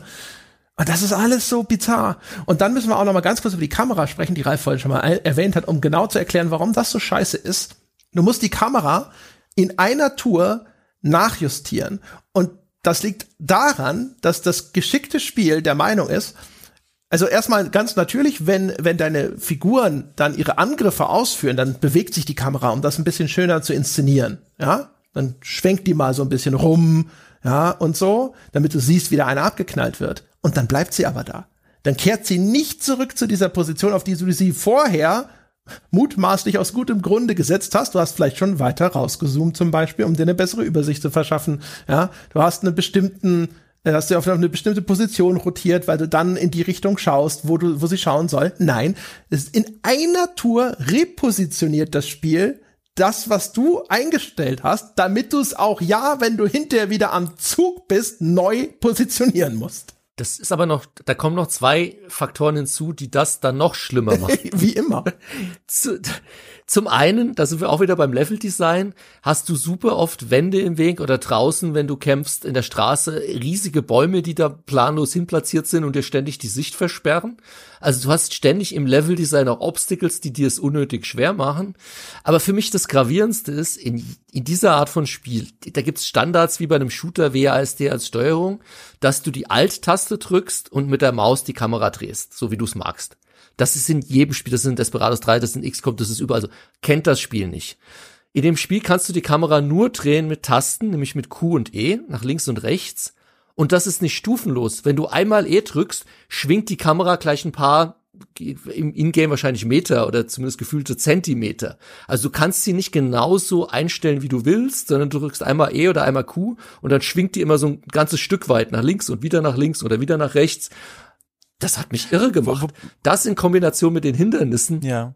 Wobei ich sagen muss, diese äh, Stufenschwenks, die sind tatsächlich direkt übernommen von den neuen XCOM-Spielen. Die haben das nämlich auch. Äh, das ist so drumherum, also das ist immer in diesen Stufenschalte. Das ist aber tatsächlich gewöhnungsbedürftig und ich glaube auch nicht das optimale System. Aber die Kamera, also äh, wenig überrascht, hatte ich ähnlich viele Probleme wie ihr. Es gibt ein Beispiel, das ich mir hier rausgeschrieben habe, das für mich in einem Satz quasi, in einem Beispiel veranschaulicht und illustriert, warum diese Kamera einfach auch kein Interesse hat, für mich eine gute Zeit irgendwie herbeizuzaubern. Äh, nicht unbedingt im Kampf, sondern bei der Orientierung in der Welt, denn die kann man herauszoomen und dann sieht man eine Weile lang noch die Stadtviertel, in denen man da agiert und, und Charaktere durch die Gegend schickt und so weiter. Und dann zoomt man, oh mein Gott, mein Kater springt mir gleich auf die, auf die äh, Tonbox, muss ich ein bisschen aufpassen. Und dann zoomt die ab einer bestimmten Stufe ganz raus in so eine Art Globalperspektive. Und da ab einer bestimmten Zoom-Stufe, wenn es dann darum geht, alle Viertel der Stadt zu sehen, schwenkt die Kamera automatisch um an so eine 90 Grad Winkelansicht von oben, dass alles so schön in so Blockbauweise angeordnet ist.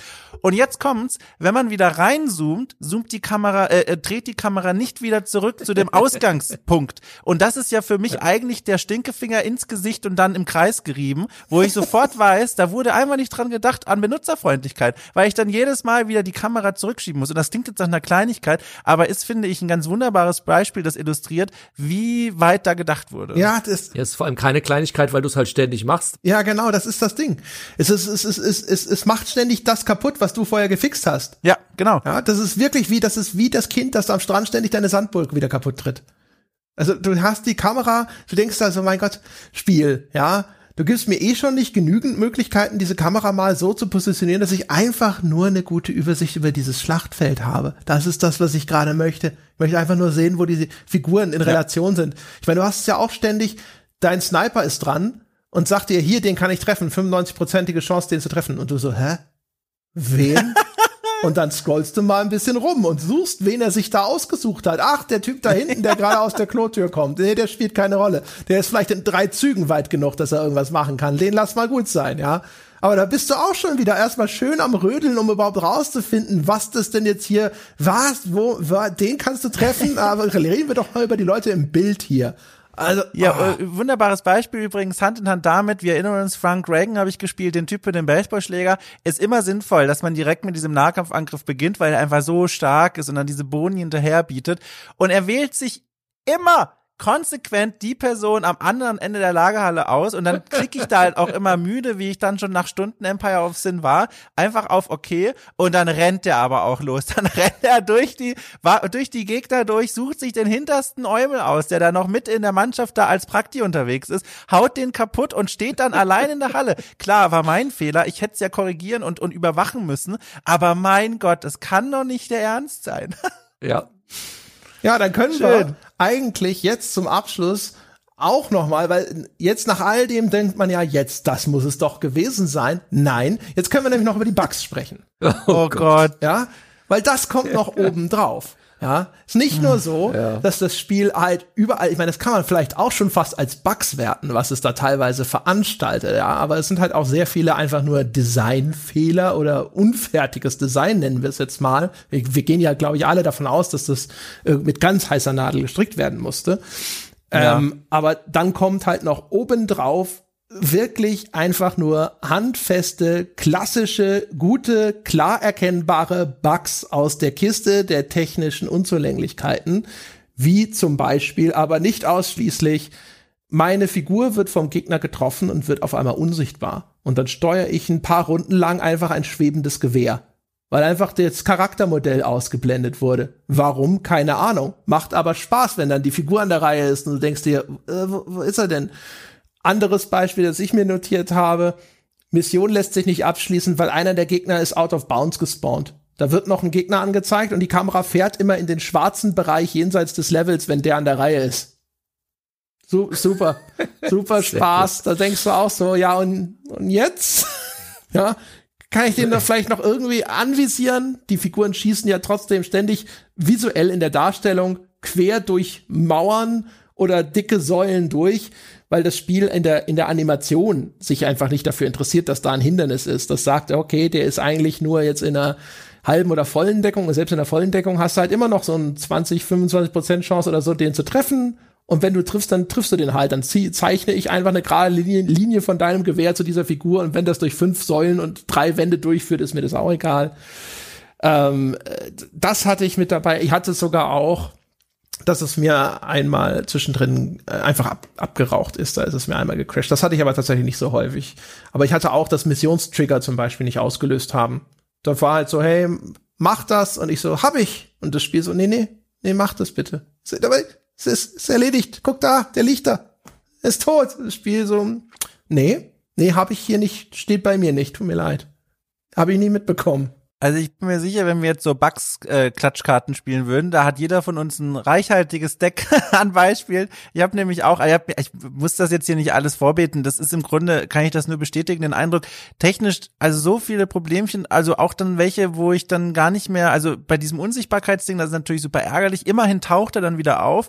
Was ich dann aber hatte, war ganz oft Bugs, die mich dazu gezwungen haben, alte Spielstände neu zu laden. So, was ich oft hatte, was mich echt, also habe ich so auch schon lange nicht mehr gesehen, dass Charaktere, die umgeschossen wurden, die fallen dann in so ein Ragdoll-Modell zurück und dann wedeln sie mit den Armen und die prallen dann äh, an den, an den Kisten und so ab, wenn sie umfallen, dass die dann sich durch den Boden an dem Fixpunkt des Schuhs quasi einmal 360 Grad durchdrehen und dann oben wieder ankommen. Oder, also das habe ich auch gesehen und erst gedacht, so mein Gott, ich habe so eine Durchschlagskraft, der knallt hier mir durch den Beton einfach unten einmal durch. Aber ist natürlich auch alles so nicht so geil. Da kann man also auch dann nicht mehr weiterspielen, weil der sich einfach weiter kurbelt. Äh, der dreht einfach weiter und dann muss ich neu laden. Und das ist na, also alles Mögliche passiert, was man sich da so vorstellen kann. Ja, war bei mir ähnlich. Also ich hatte ganz viele Grafikbugs. Ähm, keine Ahnung, ob es bei mir besonders extrem war. Also mit so leichten Clipping-Fehlern, dass die halb in der Wand stehen oder im Boden, da will ich gar nicht anfangen. Aber die haben bei mir immer angefangen, wieder angefangen, gerade die Gegner ihre Klamotten zu wechseln. Ich habe auf den Gegner visiert und das nächste Mal scroll ich zu dem Gegner, da hat er eine andere Jacke an und eine Maske vorm Gesicht mit einer anderen Farbe. Und dann scroll ich wieder hin im nächsten, in der nächsten Runde und dann sieht er wieder anders aus. Nicht so, ist das ein Feature? Tarnt er sich oder will das Spiel mir was sagen? Das hatte ich ganz häufig, was ich auch hatte, immer wieder Probleme mit meinen Safe Games. Dann habe ich die geladen, teilweise haben sie nicht funktioniert. Oh teilweise habe ich auch gedacht, was ist denn jetzt los? Aber da habe ich irgendwann festgestellt, die Kamera ist in einem komplett anderen Viertel. Ich so, wo sind meine ganzen Einheiten hin? Und habe ich irgendwann festgestellt, ich muss ganz weit rausscrollen und ich bin irgendwie mit der Kamera ganz woanders gelandet, am anderen Ende der Welt oder so. Also sowas hatte ich auch en masse. Also, also das, das Ding ist. Und halt ja. nicht nur einmal oder wo man mal so lacht, sondern in, in einer Penetranz, dass das allein schon ausreichen würde, das gesamte Spielvergnügen einem zu verhageln. Ja. Wenn, wenn also auf, auf, allen Ebenen auch. Also ich habe also wirklich, diese Liste lässt sich wirklich noch lange fortsetzen. Mhm. Gegner in Wänden hatte ich auch, ich hatte ständig, äh, das äh, ständig, aber halt echt häufig, dass zum Beispiel diese Overwatch-Sichtkegel nicht ausgeblendet wurden. Die blieben dann einfach auf der Karte eingezeichnet, obwohl die Figur sich schon längst woanders hin bewegt hat. Da stand keiner mehr am Ausgangspunkt dieses Kegels. Aber der Kegel, der blieb halt noch dort, ja. Ähm, äh, lauter solche Sachen. Irgendwelche äh, Interaktionspunkte, die nicht erkannt werden, irgendwelche Sachen, die da, also wirklich, also der Zustand auch, auch auf dieser Ebene, auf so einer rein technischen Ebene, ist halt echt, echt, echt nicht gut. Ich habe jetzt dem Entwicklerteam eine, ähm, eine Follow-up-Mail geschrieben, habe schon erzählt, habe mit denen gesprochen im Vorfeld und habe die jetzt mal ganz höflich gefragt, na, jetzt ist ja draußen, habt ihr Lust auf eine kleine Retrospektive? Weil da mal so drüber sprechen, wie es jetzt wirklich war. Äh, ich bin mal gespannt, was von denen zu hören ist, weil ich meine, klar, wir lachen jetzt, es ist ja auch alles sehr ulkig und auch, also auch schade auch einmal, weil wir ja alle von dieser Idee, also zumindest André und ich, erstmal sehr angetan waren. Ähm, aber da muss ich ja, also die Entwicklung des Spiels muss, äh, glaube ich, wenig Spaß gemacht haben, weil die sitzen ja nicht da und denken sich wohl aus Faulheit nachkommen. Das fällt schon niemandem auf, wenn sich da die Figuren durch den Boden drehen. Nee, das war ja auch der Grund, warum ich den Ralf noch gefragt habe, ob ja. er mit dazukommt.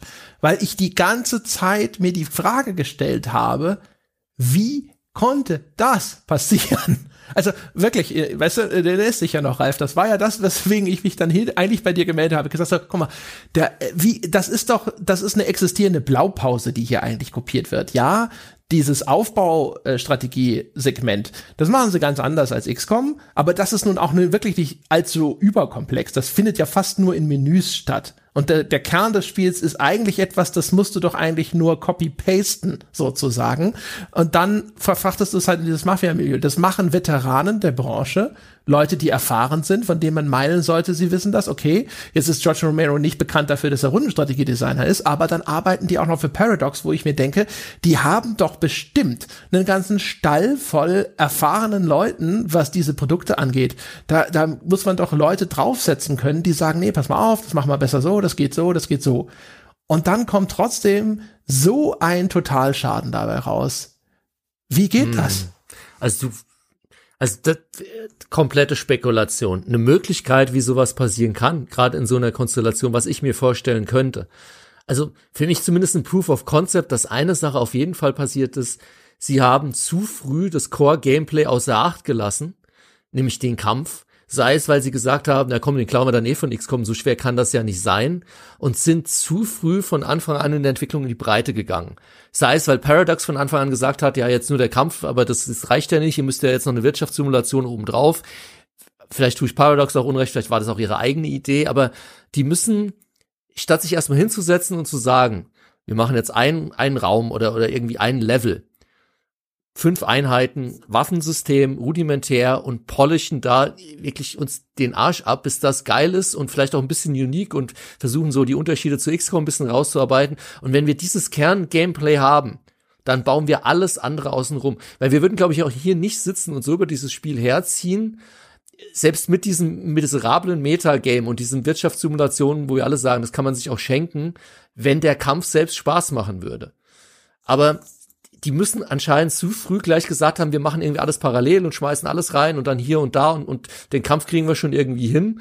Wie gesagt, für mich ist auch so ein bisschen ein Indiz, die, die, die lieblosen paar Levels, die sie drin haben, dass es eventuell auch so gekommen sein kann. Anders kann ich es mir, gibt, gibt vielleicht auch noch andere Erklärungsmöglichkeiten, aber das wäre für mich die, die offensichtlichste, logischste und wie ich es auch schon erlebt habe. Die, dass du halt ja. zu früh denkst, dein, dein Core-Gameplay hast du entweder im Sack oder das machen wir dann später in der Produktion und irgendwie kriegen wir das schon hin und dann fliegt's dir um die Ohren.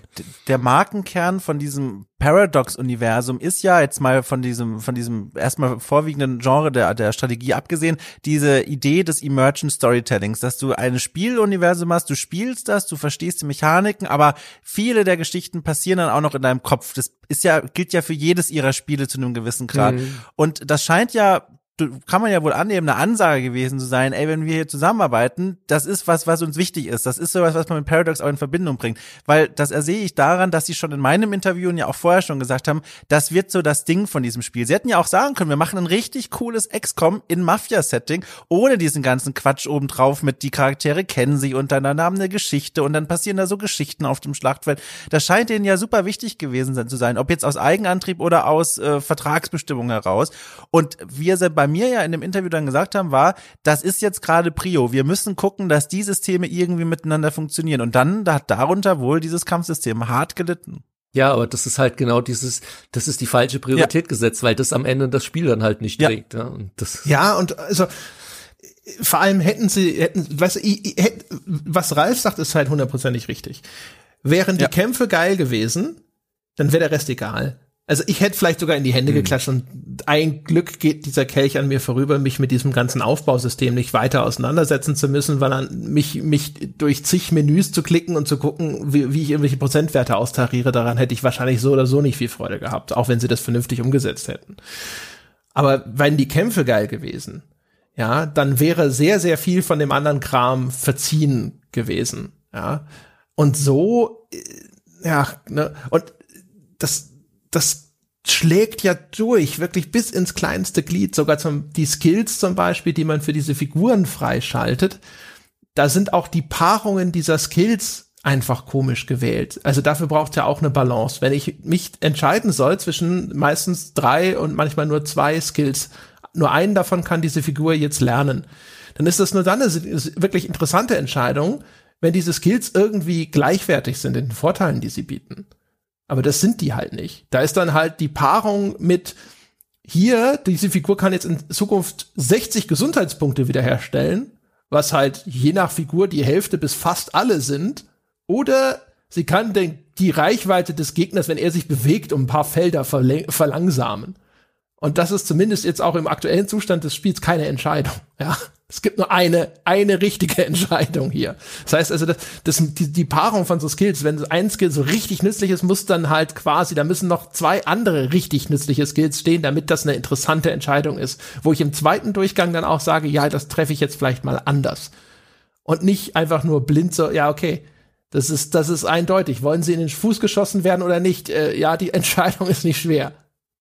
Es gibt im, im modernen Game Design, und das ist, wenn du für eine große Firma arbeitest, egal ob es UBE oder sonst wie, es gibt immer diesen Begriff, ähm, und das ist das Erste, was sie dir sagen, wenn du anfängst, bei denen Spiel zu pitchen oder wenn du anfängst, Prototypen zu machen, wo die sagen, du musst mit nichts anderem kommen, solange das nicht geklärt ist. Die nennen es die äh, the three Cs, also die drei Cs. Camera, Character, Controls das muss erstmal sauber sein. Und ich meine, wenn man jetzt unsere rückblickend unseren Podcast hier betrachtet, Character, Camera, Controls, das sind genau die drei Punkte, über die wir gerade im Kampf die meiste Zeit gesprochen haben, weil sie halt nichts davon auch irgendwie nur halbwegs so funktioniert, dass wir sagen würden, das, das ergibt irgendwie ein sinniges, stimmiges, ähm, schönes Spielvergnügen. Also die haben in allen drei entscheidenden Punkten im Kernspiel die Messlatte halt gerissen, oder? Also mit anderen Worten, wir setzen es nicht auf die Empfehlungsliste für die Menschen da draußen. Ist nicht auf der Weihnachtstippsliste jetzt nee. ganz oben erstmal.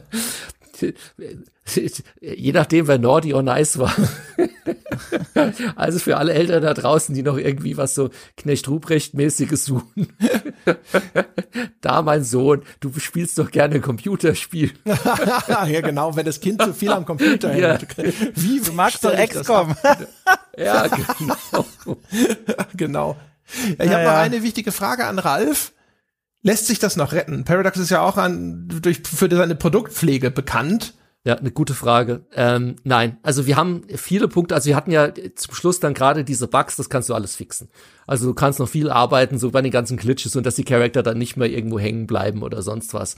Aber die haben, da sind wir wieder, das Core-Gameplay funktioniert so nicht, der Kampf funktioniert so nicht, so wie sie es aufgebaut haben. Also du kannst im Prinzip jedes Spiel retten, aber das müsstest du wirklich retten in einem Patch, der das komplette Kampfsystem anders macht von den Levels angefangen, den eigentlichen Levels, die da sind, dem Levelaufbau, der Kamera, ähm, dem Pacing in den Kämpfen. Also das ist jetzt nicht was, wo du sagst, ja, das sind, wir hatten es vorhin, du hast ja gesagt, letztendlich kann man alles sagen, das sind alles nur Bugs, aber das sind nicht nur Bugs. Also hier sind, hier ist, funktioniert das Core-Gameplay nicht und das kannst du halt nicht einfach nur mit ein paar, ja, wir haben hier ein paar Grafikprobleme, Patch äh, irgendwie kitten. Also das ist grundlegender leider. Ja, fuck. Ja, ja, ohne Scheiß, das ist so schade, weil es an sich, also es gibt halt diese Momente in dem Spiel, wo ich denke so, oh Mann, ja, also das hätte halt echt echt cool sein können. Auch überhaupt ne, diese, diese Idee mit den verschiedenen Figuren und ihren Biografien und ihren eigenen kleinen Character Quests, das fand ich auch nett. Und mich so langsam auszubreiten über die Karte, auch überhaupt, also Grund, auch wenn es jetzt quasi im Moment das Spielsystem komplett aushebelt, aber diese Idee, wenn du den gegnerischen Unterschlupf übernimmst, dann gehört dir ihr ganzes Imperium. Das ist so ein bisschen, weißt du, wie früher bei Railroad Tycoon, wenn du die Konkurrenz aufgekauft hast. Das ist halt ein geiles Gefühl an sich, da. Alle diese Gebäude, die, da wechselt die Farbe auf deine und so. Das sind durchaus coole Elemente drin. Und ich hätte das echt gerne in gut. Aber es ist. Mhm. Aber also dann, die Empfehlung da wäre wirklich, John, fang von vorne an, mach. Wahrscheinlich ist der Name nachher so verbrannt, dass ich es jetzt nicht unbedingt Empire of Sin 2 nennen würde, aber nennst Chicago oder sonst was und machen, also nimm, was du hast, mach erstmal ein gescheites Core-Gameplay es spricht doch nichts dagegen, dass für mich ist das, das als unique und wir haben es eigentlich alle schon gesagt, so als als unique Selling Point reicht mir das Setting schon. Wenn das Kampfsystem nachher so ist, dass ich sage, ey, das ist wie ein XCOM, das ist mir wurscht. Gib mir diese Charaktere in einem XCOM Setting mit mit dem Chicago Flair und Mehr brauche ich Und das mit diesen Geschichten nicht, ne? und sowas, das ist ja zum Beispiel, glaube ich, korrigiert mich, ich habe jetzt das aktuellste Ding da mit äh, hier den ganzen Addons und so nicht gespielt, aber das ist ja in XCOM auch noch nicht so drin. Ne? Mhm. Ja, ja, ja, ja. ja. Genau. Und das wäre ja auch ein Alleinstellungsmerkmal. Es braucht diesen Aufbaupart und sowas. Das, das alles, das könntest du auch weglassen, ja, und dann einfach wirklich so dieser, dieser Kern alleine. Das wäre eigentlich auch schon cool. Dann übernimmst du die Gebäude halt einfach durch die Kämpfe aus die Maus, ja, und dann von mir aus bringen die vielleicht ein bisschen Geld. Das kannst du ja dann noch mal so als Light-Version vielleicht da irgendwie reinkippen. Es gibt ja auch zum Beispiel, das haben wir nur am Rande erwähnt, es gibt ja auch Loot in verschiedenen Seltenheitsstufen. Ne? Dann findest du da gerne, die Bosse droppen dann eigentlich, ich glaube auch immer die gleichen epischen Knarren und sowas. Also auch dieses System zum Beispiel hm. wäre cool, wenn das ein gutes Loot-System wäre. Aber das Kind ist, glaube ich, jetzt im Brunnen reingefallen. Da lässt sich das wohl nicht, ja. ja. Aber es ist halt echt schade. Ja. Ne? Es ist schade, weil so ein bisschen ja. erkennbar wird, ist die, die Idee an sich. Also am allerersten Tag, als sie noch keinen Fehler gemacht hatten, da war das eine gute Idee. Damals. Na dann. Ja, das gibt wohl keine Empfehlung ja. von niemandem diesmal. Nee. Ja. Leider nicht. Es hat einen Metakritik-Schnitt von irgendwie 68 oder sowas. Ich habe das dann zwischendrin gesehen und habe noch gedacht so, oh puh, ja, naja gut, aber dann wird schon. Und das ist noch viel zu hoch. Aber ich glaube, der User-Score ist schlechter nochmal, oder? Ja, ja, genau. Der User Score ist tatsächlich näher an der Wahrheit. Der ist 3,3 oder sowas. Also das ist der der der Schnitt äh, von 69 ist noch lächerlich zu hoch. Ich möchte jetzt nicht über Zahlen diskutieren, bitte. Nee, werde ich alt. das ist so ich, das, nur ich sehe es und dachte so, na ja, okay und dann so ach du Scheiße. Naja, na gut ich glaube, viele Journalisten hatten genau noch dieses Syndrom so, aber es muss doch irgendwie, das kann, das kann doch nicht so und äh, geben wir ihm doch noch irgendwie so, weil es das coole Setting ist, ein paar Pünktchen. Aber neutral betrachtet, ja, im harschen Licht des Tages. also bei diesem Kartenhaus, da steht halt keine Karte mehr. Nun denn, also ich danke euch beiden ganz herzlich, dass ihr das äh, mit mir durchlitten habt. Sehr gerne. Beim nächsten Gefallen, den du fragst, weiß ich Bescheid. Das war, also, ich möchte noch mal fürs Protokoll sagen, ich habe dem Ralf von Anfang an gesagt, dass das nicht die beste Spielerfahrung seines Lebens wird. Ja, es war nur ein Scherz, den er da eingangs gemacht hat. Wann habe ich dir jemals geglaubt? Also von da bin ich habe ich es nicht besser verdient. Ich glaube, ich habe dir sogar gesagt, dass vielleicht besteht ja auch die Chance, dass du mir einfach nur erklärst, warum ich keine Ahnung habe. ja, und das Spiel ganz hervorragend ist. Das war die Karotte, Ralf, ja. Da musstest, da hast du dir gedacht, die hole ich mir. Die sieht saftig aus. Ja, schönes Orange, gute Karotte. Dann war sie aus Stein. ja, genau. Ja. Nur orange angemalt. und dann sammelte er seine Zähne vom Boden auf. Nun denn, also und euch da draußen ebenfalls vielen Dank fürs Zuhören. Ich hoffe, ihr hattet Spaß und Vergnügen daran. Hoffe, die Paradox-Fans unter euch haben nicht auch auf den Vorbestellen-Button gedrückt. Ähm, wenn ihr einen anderen Bestellen-Button drücken möchtet, jetzt, ja, dann könntet ihr das tun auf gamespodcast.de slash abo oder auf patreon.com slash auf ein Bier und dann könntet ihr Unterstützer werden dieses wunderbaren Podcasts und dann erwartet euch dort quasi eine Art Valhalla der Podcasts. sitzt ihr da quasi mit uns an einer reichlich gedeckten Tafel und ab und zu rücken alle aus und äh, weiß ich nicht, was die da sonst noch so machen. Tolle Dinge auf jeden Fall, keine Ahnung. Und äh, wenn, wenn euch das zu viel verlangt wäre, dann könnt ihr ja vielleicht auch kleinere Brötchen backen. Ihr verschaut auf iTunes vorbei, vergebt eine wohlverdiente 5-Sterne-Wertung oder ihr folgt uns auf Spotify, ihr könnt uns auch bewerten auf Facebook, obwohl wir nicht wissen, was das bringen sollte. Oder ihr diskutiert mit uns über Gott und die Welt und vielleicht auch über diese Folge unter forum.gamespodcast.de. All das und noch viel mehr ist möglich, aber das soll's gewesen sein für diese Woche. Wir hören uns nächste Woche wieder. Bis dahin.